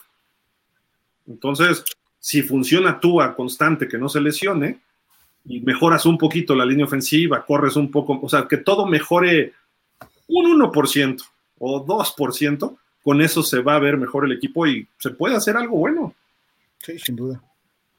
Jorge Cortés, a ver si a Jackson no le pasa lo mismo que a Kaepernick aunque fue por una situación diferente, pero lo congelaron y adiós. Sí, claro. ¿Eh? Jaciel Maldonado, excelentes y atinados comentarios los de Diego Telle. Saludos, Dolfan. Buenas noches a todos. Ah, o sea, nada porra, más. Diego, ya traes porra. Ok. Nada más Diego, dale. César LP, ¿a quién prefieren? ¿A Racón o a Ogba? Mm, esa es buena. Yo creo que a Racón. Ahorita en el estado de salud que se encuentra y por el porque jugó, o sea, va, no recuerdo en qué juego se lastimó, pero haber sido por ahí del quinto, sexto. Eh, pues ya, Racón ya trae este 10 eh, más que él. ¿no? Sí. Pero... va es para presionar al coreback y Racón es muy bueno contra la carrera, entonces yo prefiero a los dos. Depende contra quién vayamos. Sí,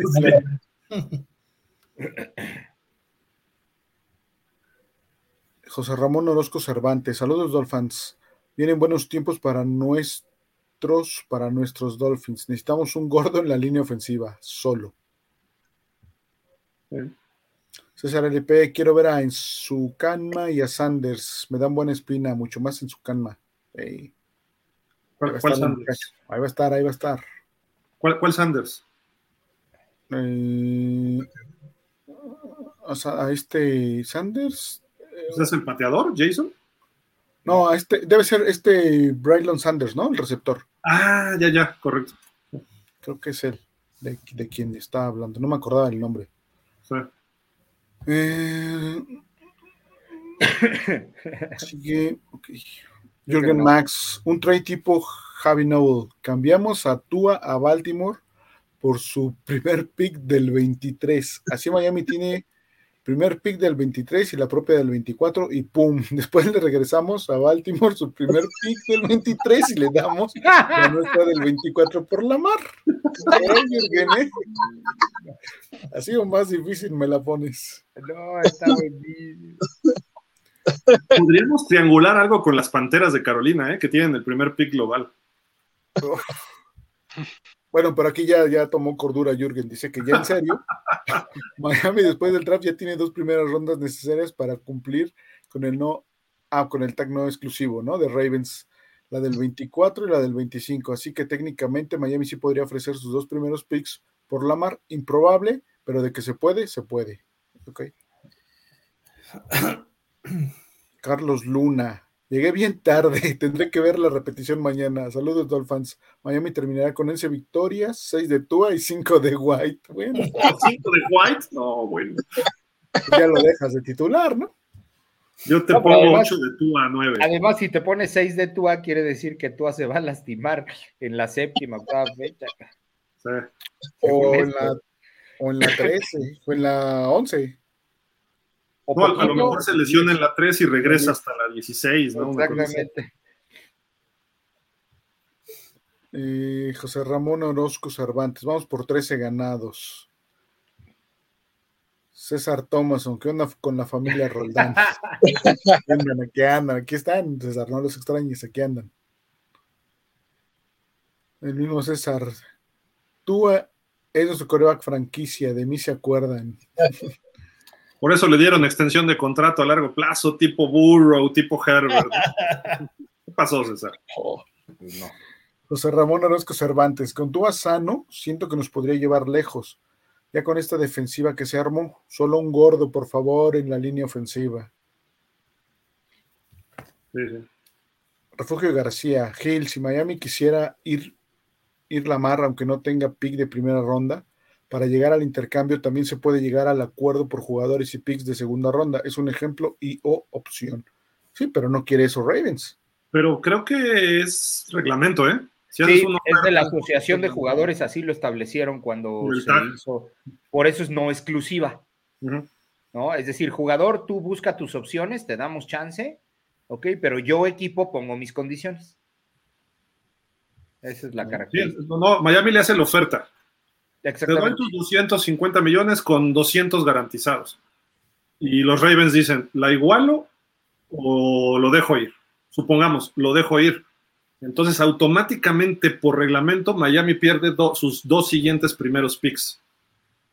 Entonces. Sí, si no, no, es que los dé, los pierde. Sí, o sea, ya, automáticamente pasan a Ravens. Sí, sí. Alfredo Jacob Senil, White dos años, 16 millones y Baker firmó por 8.5. Baker Mayfield. No tengo. Sí, creo que sí fue así, ¿no? Se fue a Tampa, ¿no? Baker. Uh -huh. Uh -huh. Luz Nancy Aguirre Cuartas. Buenas noches, Dolphins. ¿No era mejor invertir en un corredor como Derrick Henry? ¿Y creen que es definitivo tú en la titular? Los felicito, excelente programa. Gracias, Luz. Gracias, saludos. ¿Qué opinas? Derrick Henry te salía más caro, ¿no? Sí. No mucho, ¿eh? Derrick Henry pero, está como en 12, 13, ¿no? Por ahí. Pero tienes, tienes uno. Sí. Y acá con 7 tienes 4, entonces. Sí. Sabemos que ya no juegas con un solo corredor en toda la temporada, ¿no? Entonces, habría que evaluar esa parte nada más. Mm, Raúl López Cordero, buenas noches desde España. Ah, excelente, saludos hasta España, Raúl. Saludos. Julián, ¿por qué los delfines se llaman los delfines? Qué buena pregunta. Esa, esa sí me la sé. En el sur de la Florida, ahí en el Océano Atlántico. Porque no, pero hicieron una encuesta entre, entre los aficionados, porque había de nombres delfines, eh, tiburones o sharks. Este, ah, es cierto, es cierto, es cierto, es cierto. Eh, por ahí va, soles, por ahí va. Sí, había varios nombres y el que ganó fueron los delfines. Ah, ya, ya entendí la pregunta. Ok, yo, pues porque allá hay delfines, ¿no? O sea, pues... Tierra llamando a Gil, tierra llamando a Gil. Le, le, ponemos delfines del equipo de la Ciudad de México, pues ya ni en el Reino Aventura, que ahora es Six Flags, ¿no? Oye, aparecieron unos delfines, hay unos cadáveres en donde estaba en la tercera sección de Chapultepec, o no sé qué, hace unos años. O sea, ya, tiempo, sí. no inventes, ¿no? O sea, ¿qué onda? Sí, sí. Luz Elena, precisamente eso que dices, Gil. Un buen coach sabe cómo manejar las cosas. ¿Rier es malo? Sí, pero con McDaniel tiene una sinergia mil veces mejor. Flores no supo armar un equipo de trabajo y no supo cómo trabajar con Grier. Y llega el nerdo que dices y empieza a obtener cosas interesantes. Puede mejorar y mucho, pero el equipo se está armando. Flores no supo eso, no sabía coachar y repito, solo compara los juegos contra Búfalo de Flores y los de McDaniels. Te adoro, Gil. Es lo bueno que te adora. Sí, si no me adora, me acaba. Pero tiene, tiene algo de cierto, mucho de cierto lo que dice no, ¿no? Y tiene razón, o sea, eh, la lucha de egos es un problema en cualquier empresa, industria, institución, lo que sea. Y cuando chocan, perdón, chocan así el ego de Flores, que pues es un ego de fútbol americano. El fútbol americano te genera un problema para otras cosas te genera un exceso de autoestima. Crees que puedes hacer cosas más grandes de lo normal porque lo haces en el fútbol americano. Oye, no, que hay que llegarle al coreback y vamos contra un equipo muy grande y ves cómo le haces y haces un sack. ¿No? Te, siempre te está estirando algo más el fútbol americano y se genera eso. Y además el fútbol americano, pues es digamos que el deporte más viril, por así decirlo, varonil, que donde se busca el liderazgo, el más macho gana, y no por golpes y no a sino con inteligencia y con físico. Entonces eso te genera ese problema y a veces muchos jugadores, coaches, gerentes, etcétera, tienen ese problema de ego fuera del campo de juego y no se pueden llevar con otros. Y si llega un coreback soberbio como Lamar Jackson o como Aaron Rodgers, yo lo aplaudo, pero sí necesitas un coach que lo sepa dirigir, ¿no? Nada más, porque si no, entonces sí se va por otro lado el coreback, ¿no? Ve, ve Rodgers en Packers, no han ganado los Packers un Super Bowl en los últimos años porque no ha habido quien le ponga el alto a Rodgers. Rodgers, si juega con los Jets, va a ser su primera vez que va a tener un dueño como tal. ¿Y quién tiene más ego, más liderazgo que un multimillonario empresario en Estados Unidos? Entonces va a llegar Woody Johnson de los Jets, que lo fue a ver a California, y le va a decir, a ver, yo soy el dueño de Johnson y Johnson. A mí no me vengas con que tú eres el dueño de los Jets como eres de los Packers, ¿no? O sea, no, no, no. Sí, no, aquí el que manda soy yo. Y ahí está el coach y tú le respondes al coach. ¿Estás de acuerdo? Sí, sí, bien. Si no, pues ni modo, ¿no? Entonces, digo, estoy de acuerdo en ese aspecto y Flores intentó hacer lo que quería hacer. Se sintió Belichick antes de ser Belichick, pues puede ser, ¿no? Viene de ese grupo. Y Belichick es un tipo con un ego de este tamaño, como era Parcells, mismo Shula. Solo que Shula pues tenía sus momentos agresivos, sus momentos tranquilos y fue madurando con el paso del tiempo, ¿no? Pero los grandes coaches así son y el, el, el carácter de Brian Flores yo no se lo cuestiono en ningún aspecto. Eh, a veces le fallaban algunos detalles, pero nada más. El de McDaniel sí se lo cuestiono. Todo su inteligencia no, pero su carácter de fútbol se nota que no es una persona de fútbol, aunque lo haya jugado y lo sepa. Es, es, para mí que aprendió jugando en el Madden y de ahí dijo, ah, órale, y después se puso a leer, vio video y medio jugó en el college ahí cuando estudió historia en una Ivy League y después pues, no hizo más. Es chiquito, es un nerd. Entonces dices, ok, ¿puede triunfar? Sí, ahí está Mike Shanahan, precisamente, que era un nerd, ¿no? Mike, el papá, y lo hizo bien con Broncos, lo, estaba haciendo bien con Raiders cuando se peleó por egos. Entonces, digo, creo que McDaniel puede hacerla, sí, sí puede hacerla, pero sí le voy a cuestionar siempre el carácter de fútbol, que no sabe en qué momento, o sea, el video que está por ahí, que está hablando con Tua, que le está diciendo, en un partido contra los Texans, que íbamos ganando 30 o 31-0 al medio tiempo, y sacan a Tua medio lesionado del tobillo, le dice, tus, tus videos de high school, hiciste no sé qué cosa, o sea, el partido no ha acabado y los Texans nos dominaron la segunda mitad, solo porque eran los Texans pero quedó 31-15, una cosa así, pero si hubiera sido Kansas, nos da la vuelta, aunque fuéramos 30-0, si hubiera sido otro equipo así. No puedes estar viviendo es, así. Ese carácter yo se lo, se lo cuestiono, perdón, Fer. No, y esas dispersiones que, que, que, manifestó McDaniel en diferentes momentos, le pasó la factura en el juego con Búfalo, por ejemplo. Sí. Por, es, por, una dispersión así fue que se le, se le fue la, la llamada de, de la cuarta oportunidad, ¿no? Correcto. Carlos Luna, Gil no va a llegar, Lamar, lo mismo pasó con Watson, mucho se habló y tampoco llegó. Hablemos de quien sí puede venir y lo mismo pasará el siguiente año. Se hablará de otro y seguirá tú. se va, se va a, a pasar. A cumplir sus, bueno, va a cumplir sus cinco años en Miami, ¿no? E, Ese es el problema, Carlos, que se siga hablando de alguien más. Quiere decir que Tua no ha convencido al 100%, olvídate del 100%, que convenza al 70% de la gente. O sea, Derek Carr, ¿tú tienes algún problema con él en Raiders? No. De repente fallaba. Pero ahí estaba y la gente sabía que era su coreback. Acá en Miami todo el mundo, oye, no todo, y, y ni siquiera olvídate de los fans, los dueños. Ross es el que ha estado buscando otros corebacks. Su coach anterior estaba buscando otros corebacks. Entonces, la prensa ve los resultados y se deja ir. Y luego los especialistas en televisión se dejan ir contra de él y ahí empieza la, la, la, la, avalancha. Algo parecido, pues podemos decir que Jimmy Garoppolo, que tiene unas, algunas limitantes, ¿no? Entonces, se va a seguir hablando de quién va a estar en lugar de Tua. Siempre. y es que, y es, que es bien sencillo, es bien sencillo. En Cincinnati se habla de alguien más, ¿no? En Buffalo se habla de alguien más, no. En los Chargers se habla de alguien más, no. Y así podríamos enlistar muchos más. O sea, el que se hable de alguien más es porque el, el, la misma organización, eh, integrada por fans y todo lo demás, especulan en torno hacia la durabilidad, no a la calidad, a la durabilidad del jugador. Ese es el, ese es el tema. Y sabes que eso podría revertirse o ver, en vez de ver el vaso medio vacío, podría verse medio lleno. Aquí no se habla del coreback, no. aquí se habla de Tyreek Hill, se habla de Jalen Waddell, de Christian Wilkins, de Jevon Holland, o sea, de un, de un todo, ¿no? y que si lo saben, se lo saben llevar y si lo saben manejar, va a dar el resultado que, que quiere la, la, franquicia como tal, ¿no?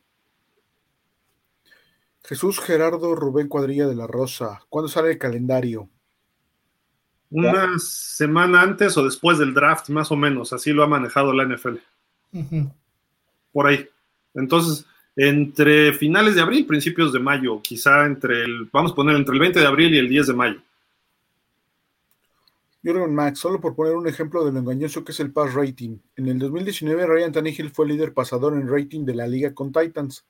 Y si recordamos, también jugó menos juegos porque el titular era Mariota. Es más, Tannehill tuvo un rating de 117 superior al 105 de Tua de la temporada pasada. Y todos los Dolphins sabemos las limitaciones de Tannehill. Jürgen, digo, este, Javi, ¿eres tú o eres Jürgen? sí, o sea, obviamente el rating eh, lo rige la cantidad de juegos que, que, tienes en la temporada, ¿no? Porque si tienes menos juegos, pues obviamente tu rating puede ser más alto que el que tiene los, los juegos completos, ¿no? Pero, pero de todas maneras sí sirve para medir una efectividad. Y mira, yo que he criticado a Tua, Tua fue un coreback efectivo en el 22. Y Tua ha sido un coreback de muy alto porcentaje de completos siempre. Pero ¿por qué razón es esta? Porque siempre va en pases cortos y adentro. Que lance a veces un poco más largo, sí, pero cuando tú hablas de un rating menor de alguien como eh, Justin Herbert o Josh Allen, estos cuates tiran bombazos. Por lo tanto, su rating va a bajar por lógica, pero te mides eficiencia. Marino, su mejor rating fue 104 o una cosa así, en el 84, que fue un temporadón, ¿no? Pero dices, ¿qué temporada prefieres? ¿La de Tua de este año o la de Marino? No, no, o sea, digo, hablando de coreback, no estoy hablando de, de, otra cosa. Pues Marino te hacía el pase que quisieras, etcétera, y su rating fue en otro tipo de circunstancias, ¿no? Ahí es donde comparas ya el talento real.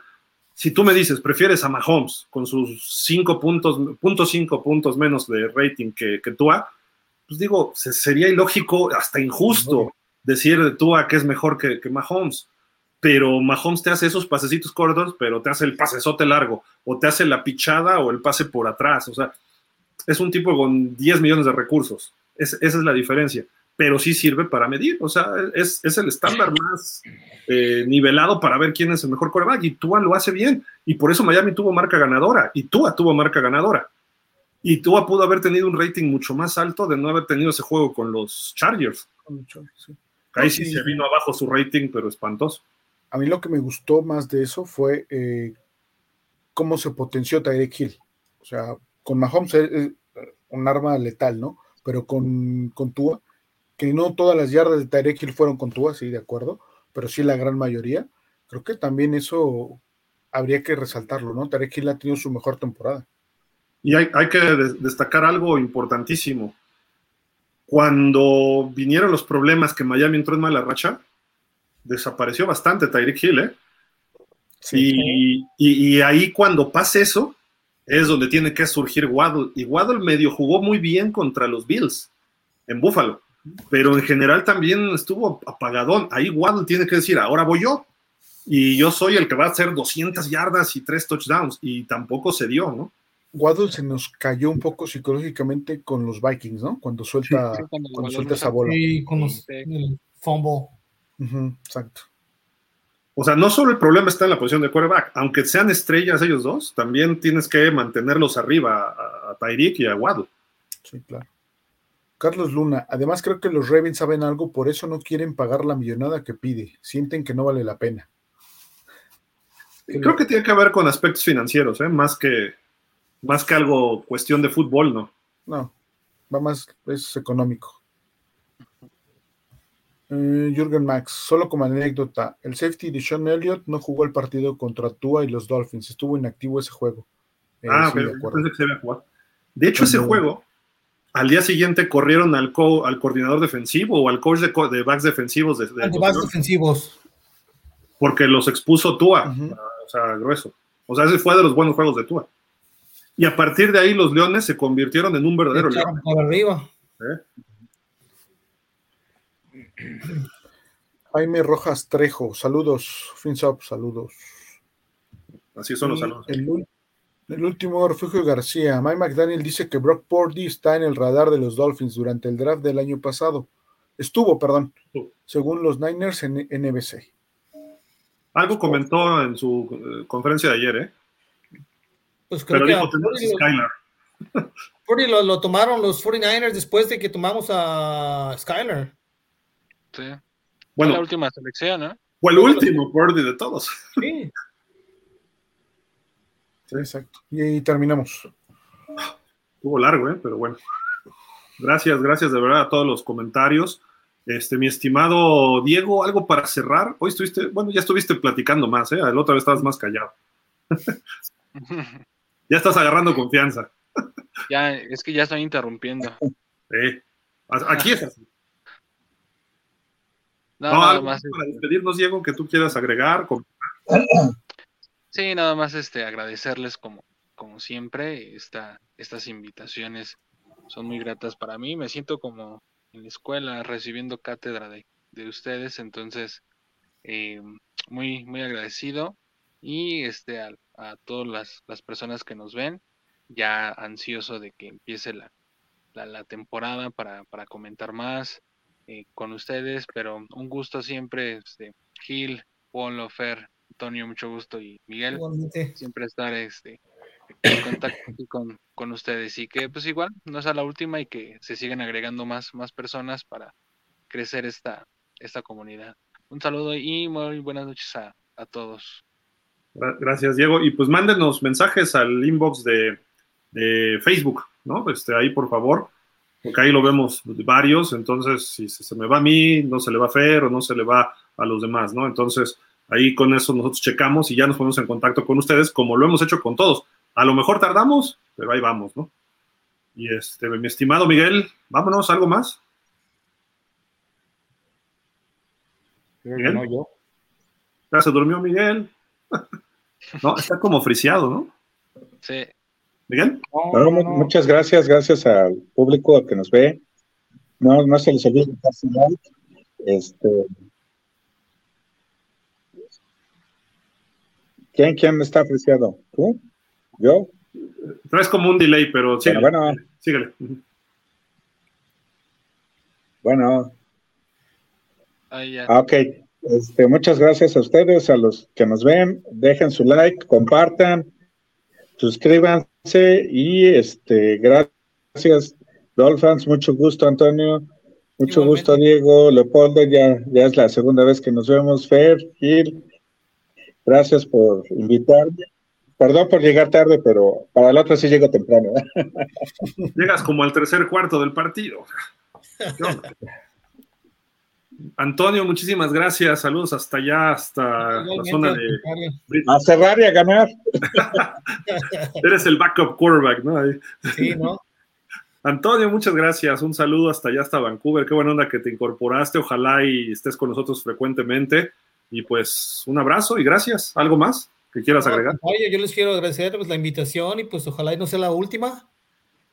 Y pues muy contento de, de- de haber participado en este programa que pues que lo sigo desde ya hace un buen rato.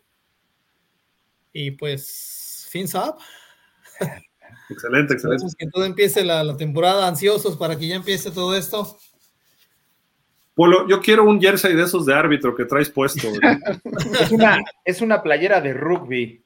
ah, ya, ya. Es de un equipo de rugby. Pensé que anda de los, este, ¿cómo le De llaman? Nueva Los, Zelanda, ¿no? Ajá, sí, mira, bueno, no sé si- ¿Cómo le llaman a ese equipo? Pero es de rugby. Sí, pero ¿cómo le llaman a ese equipo de la selección de rugby? Los Black Stars o... Es de Nueva Zelanda, sí, sí, son los Sí, Black tiene- Stars de Nueva Zelanda. No, pero bueno, mi, mi- mi estimado referee Polo.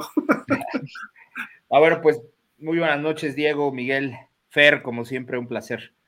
Este, Antonio, un gusto tenerte por acá. Me hiciste recordar ahí la época de los carneros Sí, ¿no? de Guadalajara, porque iba y me echaba una birria deliciosa ahí, este.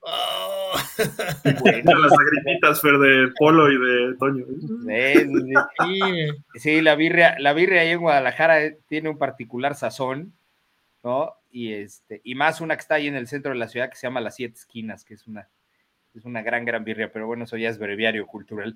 Un placer tenerte por acá, y este, y está muy padre tu chamarra, por cierto. Yo creo que esas solo las, solo las consigues por allá. Aquí es, es más complicado, Sí, ¿no? de hecho, son de las que cada año me encargo una por lo de las que usan en el sideline.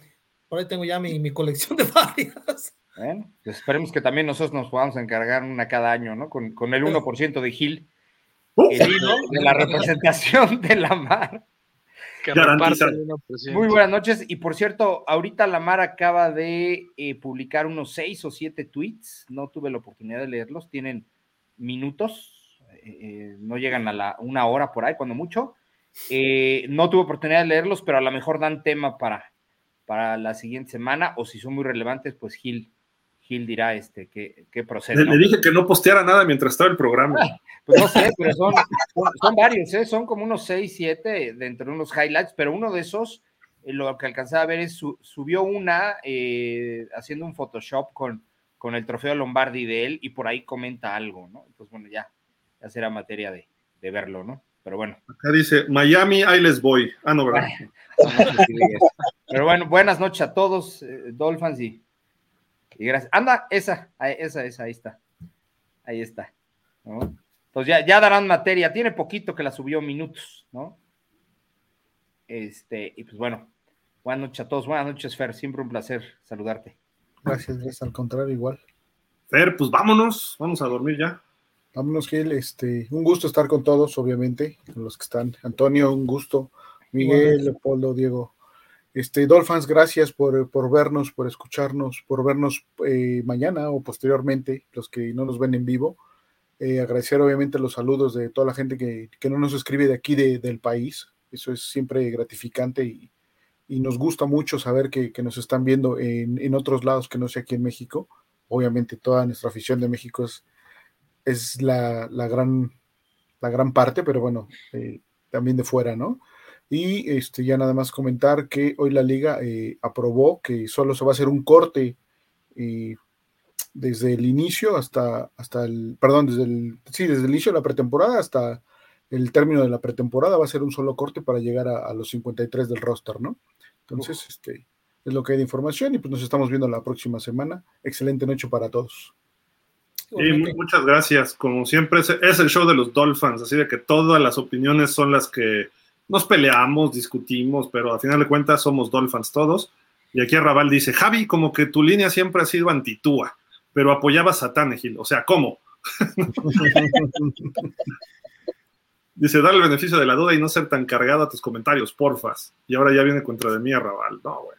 Gil, la mar es anécdota, no tenemos por qué aferrarnos a algo que no va a suceder. Igual que Herbert, son buenos, son buenos, tienen buenos porcentajes, pero no te va a dar nada o siempre algo de lo mismo. Hay que ver, hay que ver. Eh, Es que estamos definiendo al 80% de los corebacks en la NFL. O sea, muy pocos ganan Super Bowls. ¿no? Entonces, estar en ese grupo selecto es difícil. Solo tenemos, en la historia de Miami, solo tenemos uno que se llama Bob Greasy, ni siquiera Marino pudo, ¿no? Entonces, si vamos a juzgar por eso, pues entonces vámonos nada más con Mahomes, vámonos con Brady, Manning, o sea, tipo de los élite, ¿no? Esos serían los élite, los corebacks. Sí, sí, exacto. Entonces, pues, que no te van a dar nada más, pues no. Siempre hay un campeón nada más y generalmente son los mejores equipos que ahí están repitiendo, ¿no? O llegan más o menos los mismos. Pero en fin, lo que ya entendí lo que dices, Arrabal, más o menos, ¿no? Cuando dice, ahí tienes a Randall Cunningham, era mejor que Lamar y que ganó. ¿No? Este, no sé si entró, no entró. A ver, ahí está ya. Ahí debe estar. Ahí está. Este, pues nada, pero era otra época, ¿eh? Hoy en día los corebacks móviles es lo de hoy. Cuando Randall Cunningham, pues sí fue un fenómeno muy distinto, pero ya había corebacks móviles antes, solo que no eran afroamericanos, eran blancos. John Elway, échale por atrás Roger Staubach, Frank Tarkenton, ¿no? Eh, eran blancos porque esa posición la dominaban los blancos. Hoy en día hay mucho afroamericano con muchas características muy buenas, brazos potentes, piernas, se mueven bien, corren, quizá les falte algo de liderazgo a algunos, no a todos, hay otros que sí lo hacen bien, pero este año tuvimos dos corebacks afroamericanos en el Super Bowl, lo que nunca había ocurrido. ¿Y quién daba una, un quinto por Jalen Hurts? Cayó que segunda ronda en el draft. Sí. ¿no? Entonces, digo, en fin, ya platicaremos de esos detalles y más, ¿no? Adelante. Pero bueno, vámonos. Muchísimas gracias a todos por sus comentarios. Nos vemos el próximo martes. Si hay algo en el resto de la semana, nos conectamos. Miguel, gracias en Querétaro, Polo, Ciudad de México, Diego, Ciudad de México, Fer, Ciudad de México y Antonio por allá por la zona de Vancouver. Muchísimas gracias. También a nombre de Israel Jesús Estrada, Antón, eh, Javi, que no pudieron estar hoy. No sé si me falta alguien, pero espero que no. Si me falta a Ricardo, luego se conecta también, ¿no? Ricardo López. Pero bueno, eh, muchísimas gracias a todos. Nos despedimos como siempre, ¿no? Diciendo fins up. Gracias, cuídense. Nos vemos la próxima.